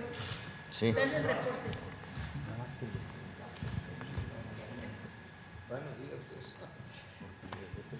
Sí. Con respecto. Dígales qué me dijo ahora. Ah, para que no vayan a pensar Sí, eh, yo le dije, le sugerí al señor presidente que hay datos técnicos que no les podemos decir, ¿no? Porque son seguimientos que se están haciendo. Eh, y es cierto, a partir de que se tomó el control de los puertos, eh, se, les se les ha estado cerrando el camino. Eh, ya no están exclusivamente yéndose a Manzanillo o a Lázaro Cárdenas, ya subieron Ensenada, por ejemplo, y ya están eh, metiéndose por Guaymas, pero pues estamos haciendo nuestra labor. El día de ayer se descubrió ahí en Guaymas una, una carga de metanfetaminas en líquido, ahí están, iban en sacos de carbón tenemos ya todo el seguimiento eh, técnico. No les podemos dar la información porque vamos a seguir el camino. La idea es eh, no nada más decomisar la carga, sino de dónde viene, quién la trae, quién la manda y a dónde va, para seguir ese camino. Eh, vamos a interactuar con países, por ejemplo, esta carga iba destinada a España, a Barcelona Vamos a hablar con esos países para darles toda la información que de aquí se tiene, porque debemos ir cerrando el círculo, ¿no? Incluso también estamos trabajando en una nueva reforma para poder meter dentro de eh, los decomisos que se hagan, poder meter más sustancias que son precursores químicos que van a dar a la, a la producción de las metanfetaminas y el fentanilo. estamos trabajando en eso, yo creo que en un par de meses ya tenemos mayor este, información, que algunas se les podría comunicar, alguna otra no por cuestiones de seguimiento de, casos que hay ahí en puerta. ¿no? Entiendan que esto es una, pues una situación que hay que hacerla paso a paso y bien fiscalizada y bien judicializada, porque si no pues las ayudas, que no tenemos muchas de jueces y ministerios públicos, tenemos que cerrar bien el círculo, porque si no se nos van. Hay muchos casos que hasta pena nos dan que, que actúen de esa manera, te parece ser que el enemigo lo tenemos en el Poder Judicial, ¿no? Y tenemos que cerrar bien ese círculo para poder llegar a cabo a la detención. tenemos varios casos, pero los tenemos que hacer muy bien hechos. Mi almirante Ojeda, entonces lo de la revisión de contenedores eh, marítimos este, con la ONU. Ah, eso también, ese es un tema que ya lo tenemos bien trabajado y tenemos eh, todo el camino ya hecho para hacerlo, ¿no? Muy bien. Presidente, ¿y lo del padrón de importadores ya está? Gracias. Sí, es parte de lo mismo. Este, hay un cambio. Em, en lo que tiene que ver con las drogas. Este, son más estos químicos ya, implican más dinero que la marihuana, que la amapola. Yo creo que técnicamente sí lo puedo decir. Sobre las ganancias, pero eso me gustaría que lo explicara el secretario de la Defensa. A ver si tenemos la lámina. Si aparece. O sea, porque esto ayuda mucho y el mensaje es a los jóvenes, no a las drogas. Estas drogas químicas destruyen en seis meses, acaban con la vida de los jóvenes no eh, caer en esa trampa. Acuérdense que nosotros tenemos dos campañas permanentes y que las vamos a seguir impulsando hasta que se internalicen en la conciencia de todos los mexicanos. Una campaña tiene que ver con la alimentación. Este, no a los productos chatarra, alimentarnos bien y el ejercicio. todo lo que es medicina preventiva. Y la otra campaña es eh, el evitar de las adicciones coincide con Romel Pacheco, entonces, presidente. Que... Sí, eh, no sé si ya tienen la, Por favor, general.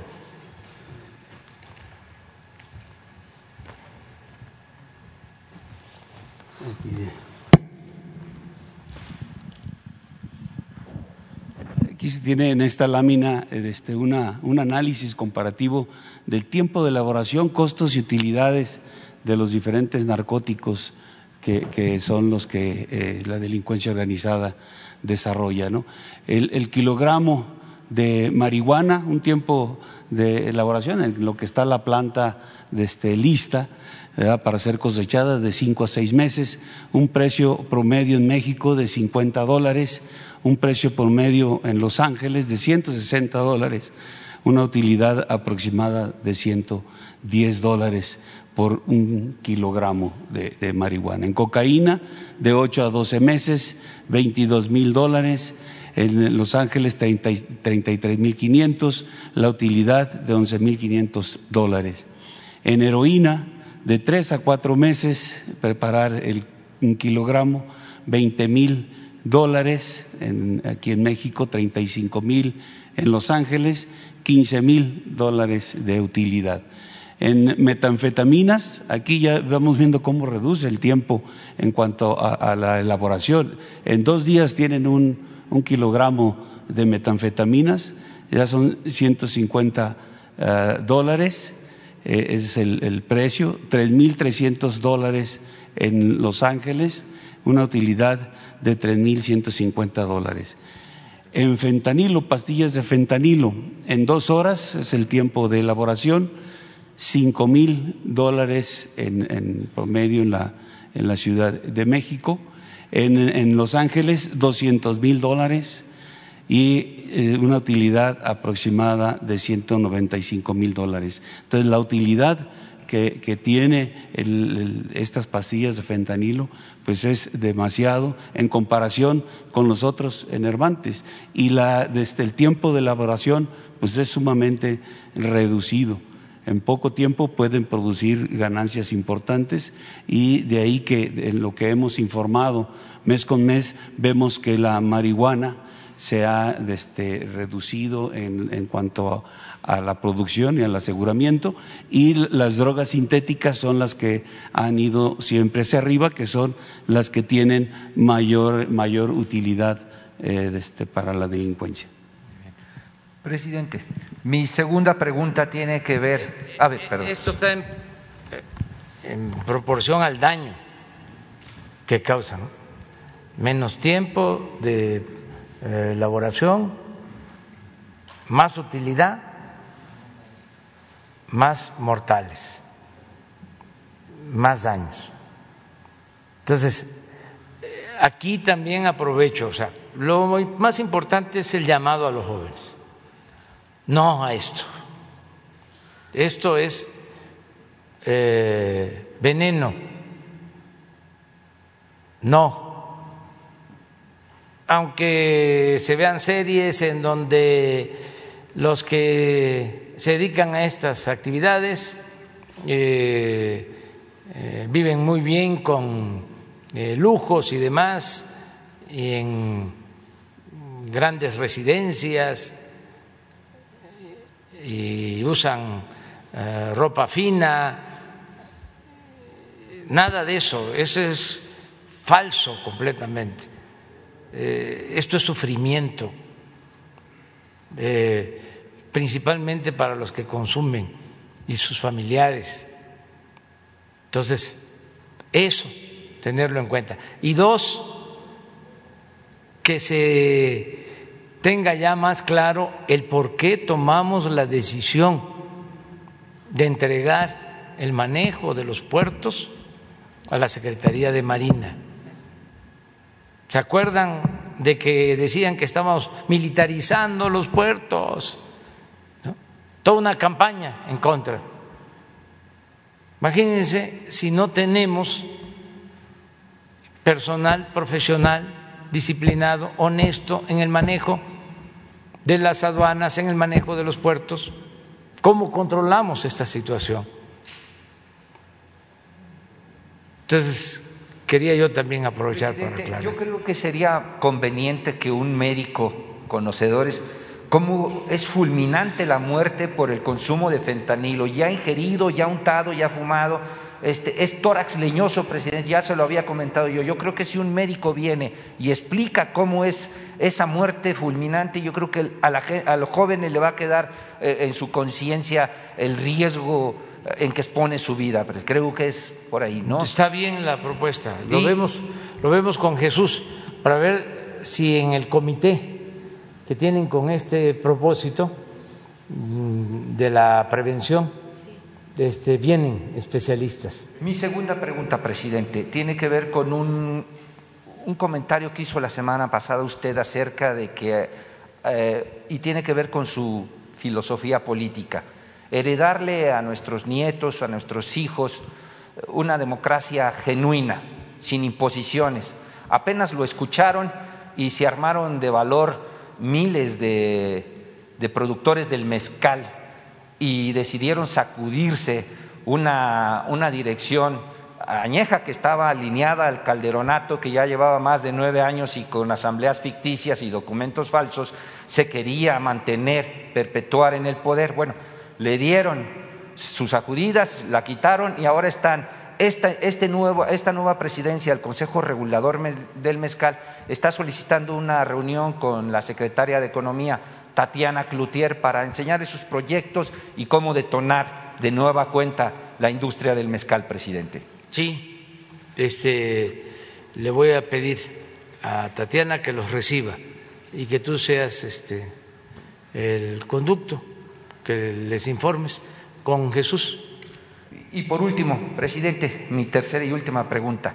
Eh, eh, no sé si la secretaria de Seguridad Ciudadana pueda interceder. Hay muchas mujeres que están subiendo a redes sociales, ahí están en la Internet, denuncias, están temerosas de alguna venganza en, en su contra porque han sido víctimas de trata de un personaje que hoy está buscando de nueva cuenta hacerse de la alcaldía Álvaro Obregón, Eduardo Santillán.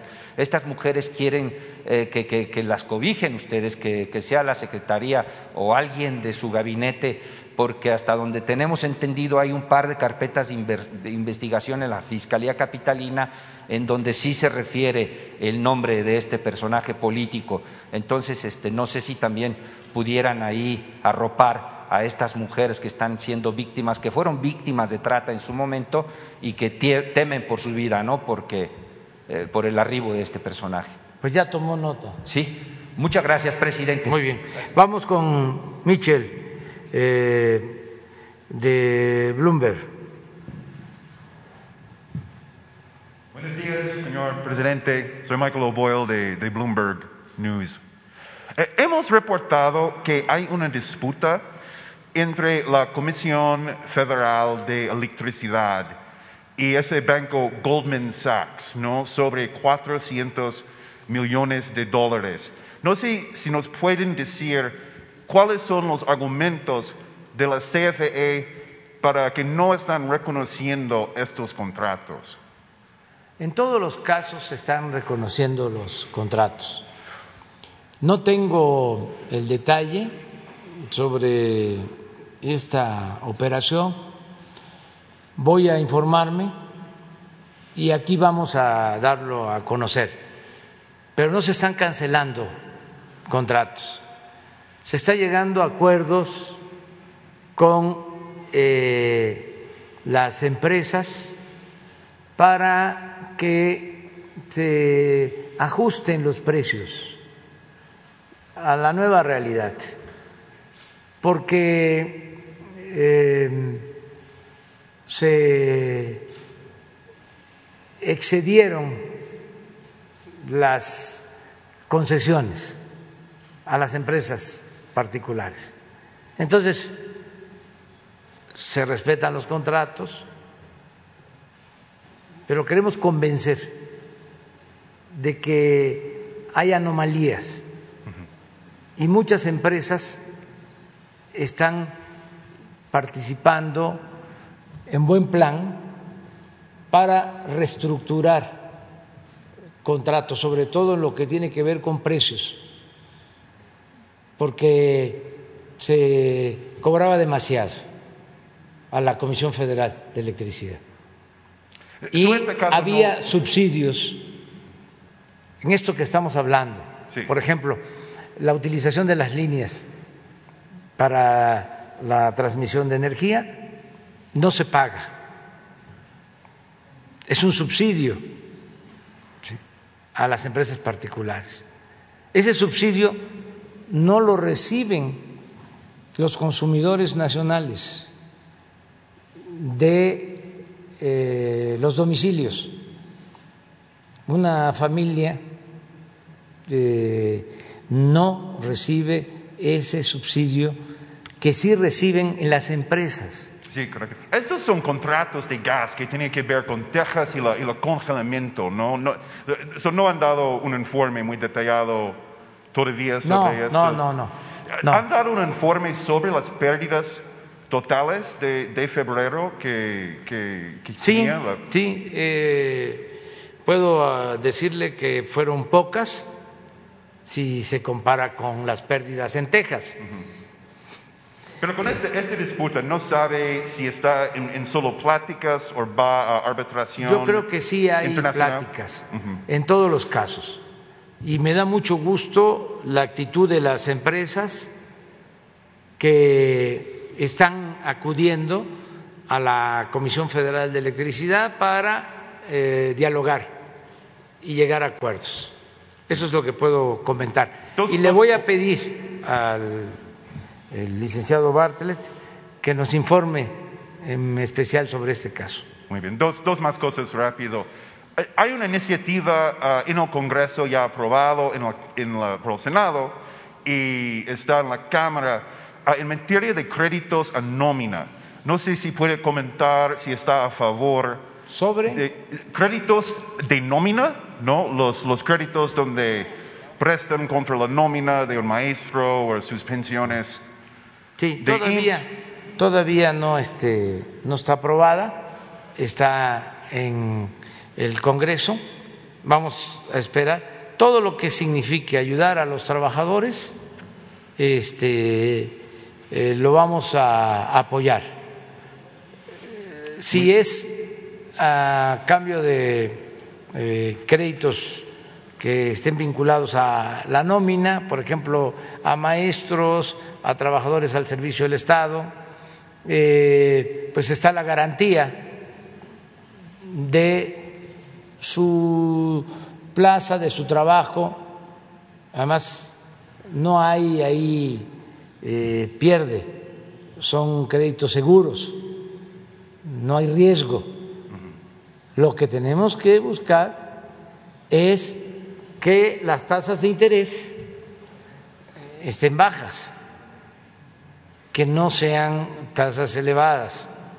Es un poco lo de las afores, que durante muchos años se cobraba demasiado por eh, las comisiones. O sea, México era de los países que tenía las tasas más altas.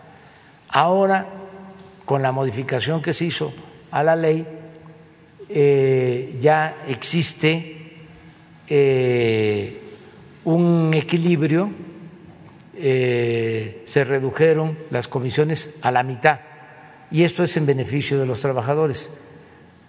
Eh, se estandarizó, se está cobrando eh, un porcentaje eh, que equivale a lo que se cobra en Estados Unidos, en Colombia y creo que en Chile.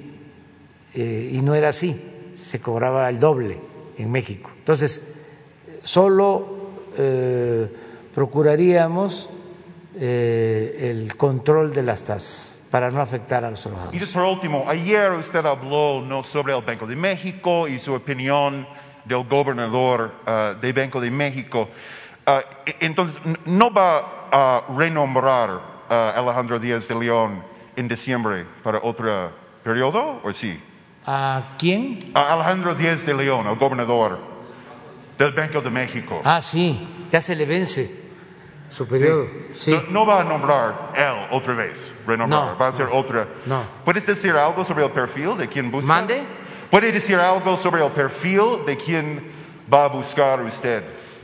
Sí, eh, va a ser un economista de mucho prestigio, eh, un profesional que va a cumplir este, con los requisitos de tener experiencia en materia económica y financiera y de haber trabajado en eh, una área relacionada con el manejo de las finanzas.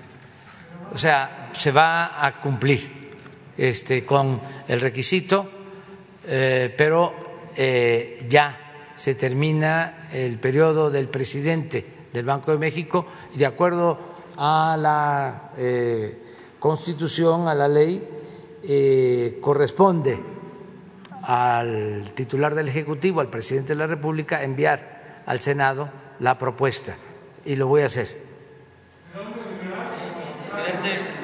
Este va a ser eh, un economista con dimensión social, muy partidario de la economía moral. Este ya es la hora del desayuno. Ya, además vamos a gira, este no se puede decir ahora por la veda. Pero eh, el lunes, el lunes, el lunes, el lunes. Ya, ya, ya. Miren, el lunes,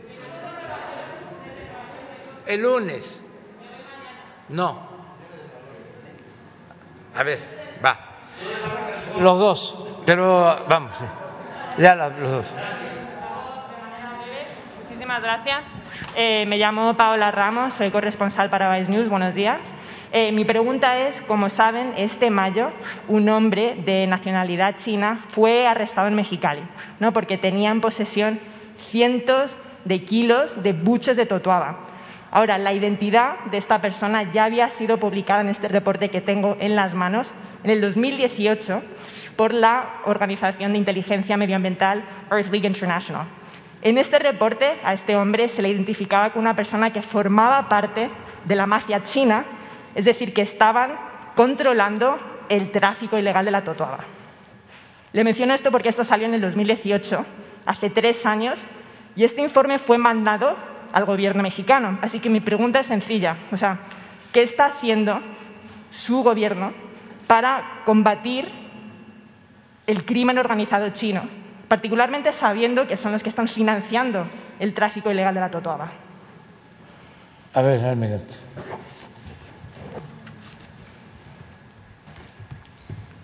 En lo que es el Golfo de, el Alto Golfo de California, ahí en San Felipe, se tiene un operativo eh, constante con varias unidades de superficie, incluso helicópteros, y hay una interrelación con eh, otras entidades del gobierno federal en donde estamos trabajando para disminuir al máximo el, sobre todo el buche de Totuaba, ¿no? Tenemos conocimiento de lo que usted nos dice y esto es una, pues un trabajo que se requiere algún determinado tiempo para llegar a consolidar ciertas este, situaciones que nos puedan ayudar a llegar a, a las detenciones. En lo, ese, ese, ese grupo no nada más trabaja ahí en San Felipe, sino su mayor fortaleza la tiene en Mexicali y de ahí para arriba. Hay muchas autoridades coludidas, entonces es un trabajo que se tiene que hacer con mucho cuidado para poder tener resultados. ¿no? Yo le agradecería que si tiene usted esa información nos las pueda dejar nuevamente, porque como dice usted, sí fue en el 2018, pero creo que ahí no se hizo gran cosa. ¿no? Si usted nos, nos puede dar esa información y nosotros vamos a seguir trabajando, esperemos que en un corto plazo podamos dar un buen resultado.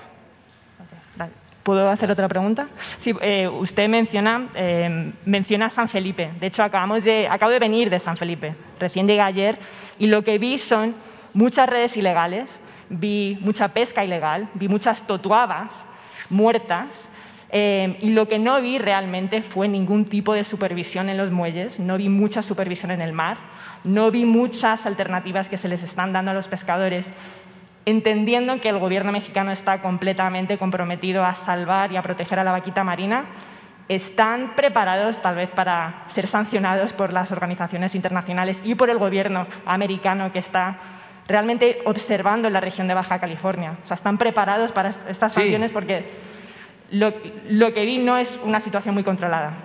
Pues este, mira, eh, nosotros lo hacemos por convicción sea, no porque el gobierno de Estados Unidos este, eh, no los eh, demande, ni ninguna organización de, este, de defensa del medio ambiente, que eh, vemos bien lo que hacen.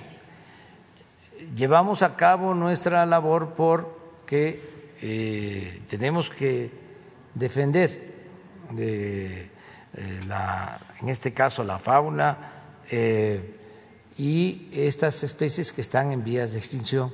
Lo hacemos eh, constantemente. Tan es así que han habido incluso enfrentamientos. Sí. Pero la, la, verdad es que en el 2018, por ejemplo, había 18 vaquitas marinas. Ahora hay menos de 10. Nosotros estamos constantemente cuidando las especies en vías de extinción y ahí está la Secretaría de Marina. Eh, bueno, han habido enfrentamientos, no voy a detallar, pero constantemente estamos atendiendo este asunto. Y hay, eh, como en todo, eh, una confrontación entre pescadores este, que demandan el poder pescar con sus redes y una vigilancia que existe de eh, ambientalistas. Que en estos momentos no pueden supervisar. Sí, pero los cuidamos. El gobierno de México los cuida de agresiones y eso corresponde a la Secretaría de Marina. Pero de todas maneras, eh, vamos nosotros a seguir haciendo nuestro trabajo. Muy bien.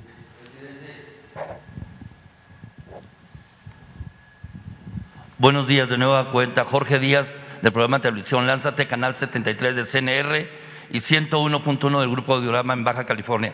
Vengo de Ensenada y escuchaba yo al ciudadano almirante, secretario de Marina, acerca del comportamiento de los jueces, acerca de los juzgados, de quienes conforman los juzgados, y hay un señalamiento muy fuerte en contra de un diputado federal del 03 distrito de nombre Armando Reyes, y tiene que ver con el comportamiento de las invasiones y despojos.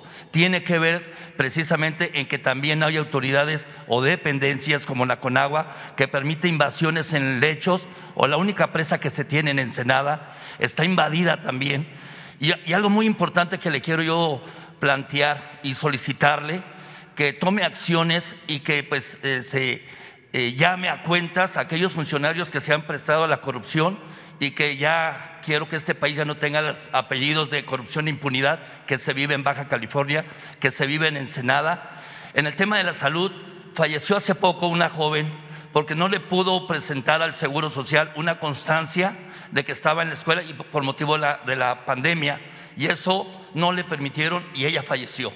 Entonces, este tema son lo que le quiero yo pedir a usted, que en Baja California vaya y ponga orden en estos funcionarios porque cada día hay más invasiones, más despojos y pareciera que están al servicio, en este caso de un diputado y en, otros casos ya muy señalados, incluso de que no pasa nada en Baja California, que no hay la aplicación de la justicia en Ensenada. Yo le quiero preguntar a usted si va a tomar acciones determinantes y contundentes en este tema. Sí, y además este, le digo a los ciudadanos de Baja California que ahora tienen un arma muy poderosa en sus manos, la credencial de elector. Hay que usarla, hay que usarla. Eso, eso sería el te premio o te castigo si hiciste o no hiciste bien las cosas. Eso es para tener buenos gobernantes, porque el pueblo se equivoca menos. Este, los caciques, eh, los eh, eh, tiranos, se equivocan por completo, el pueblo se equivoca menos. Entonces, hay que votar, hay que participar y ya no darle la confianza a quienes este, no la merecen. Entonces el ciudadano tiene las riendas del poder en sus manos. Y ahora que dices Baja California y van a haber elecciones, bueno, vamos, todos, pero en el país, que nadie se quede sin participar, todos. A votar para tener buenas autoridades. Esta última que tiene que ver con, la vida del ser humano, eh, usted ha estado ahí, lo he entrevistado yo allá en Ensenada más de dos ocasiones cuando ha estado de gira, y el tema de la salud, eh, he, he, conocido casos en que gente de Baja California, de Ensenada, de San Quintín inclusive, que usted lo conoce, estuvo ahí también, eh, fallecen las personas porque no hay especialistas allá. No hay especialistas y tienen que viajar a la Ciudad de México, tienen que ir a Guadalajara, tienen que ir a Sonora y esto es preocupante. Y el otro tema es precisamente funcionarios que ya eh, se enraizaron y usted dice algo, eh, hay que estar ejerciendo el Estado de Derecho, no el chueco. ¿Usted lo va a hacer allá en Baja California? Sí, siempre. Y le digo una cosa, en cuanto a la salud, qué bien que trata el tema. Primero, para enviarles un saludo y mi reconocimiento a todos los ciudadanos de Ensenada, porque actuaron de manera fraterna, solidaria. Eh, era el municipio con más extensión territorial en el país. Fíjense, eh, pertenecer a un municipio, por cierto, aquí, este, el general Sandoval nació en Ensenada, este, un municipio que tenía ese eh, gran orgullo de ser el de mayor extensión territorial. La gente de Ensenada eh, siempre vio con buenos ojos a los de San Quintín, que eh, por lo general eh, son migrantes que llegaron a trabajar, a buscarse la vida a San Quintín y progresaron y están saliendo adelante, pero eh, viven mm, más lejos, apartados. Pues ahora se decidió, y esto es importantísimo, que San Quintín pase a ser municipio. Ya San Quintín es municipio y ya Ensenada no es ahora el municipio con más extensión territorial. No es Mulegé en Baja California Sur. Es que también Ocosingo fue muy solidario y del territorio de Ocosingo se hicieron tres municipios. Este, entonces, eh, pero hablando de San Quintín. Eh, y de la salud. Y de la, y de la salud. Y podemos hablar también de la seguridad, que es un asunto importante. Sexto lugar mundial en Senada en tema de, inseguridad. Sí, sí. En el caso de, de salud, estamos ampliando el hospital del IMSS Bienestar y eh, ampliándolo no solo eh, en obra civil, este, sino en especialidades, que eso es muy importante.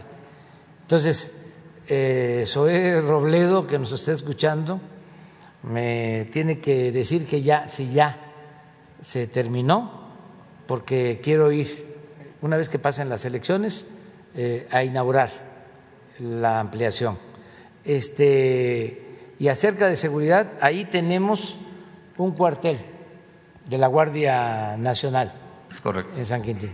Entonces, este, vamos a seguir ayudando y no hay este, privilegios para nadie, cero corrupción, cero impunidad. Y un saludo a toda la gente de Baja California. Hace 60 años que no se construye un hospital del Instituto Mexicano del Seguro Social en la ciudad y puerto de Ensenada. Importante lo de San Quintín, pero hace 60 años que no se lleva a cabo obra eh, hospitalaria en esa zona. ¿Cree usted que se pueda, para el siguiente ejercicio fiscal en el presupuesto, lo puede solicitar usted también? Sí, vamos a pedirle a SUE este, que nos conteste, porque este, estamos también en vísperas. Eh, ahora sí que este, la frontera eh, es este, eh, muy frágil. Sí, eh, pasando las elecciones, te invitamos a que vengas acá de nuevo. Ya, ahora sí, ya me voy. Es que si no, este, no va a haber desayuno y tengo que ir. El otro acto lo tengo a las 11. Lunes, lunes. Además, Vamos a hacer una evaluación en el aeropuerto eh, Felipe Ángeles que va muy bien. Y el día 21 de marzo del año próximo inauguramos. Es el más moderno aeropuerto que se esté construyendo en el mundo en este tiempo, que se está haciendo en un tiempo récord y con un costo eh, mucho, muy eh, bajo, eh, me refiero a lo económico, al presupuesto, y con mucha calidad. Esto gracias a los ingenieros militares. Pero vamos de todas maneras a hacer una supervisión del aeropuerto de este, Felipe Ángeles, este, y nos vemos el lunes.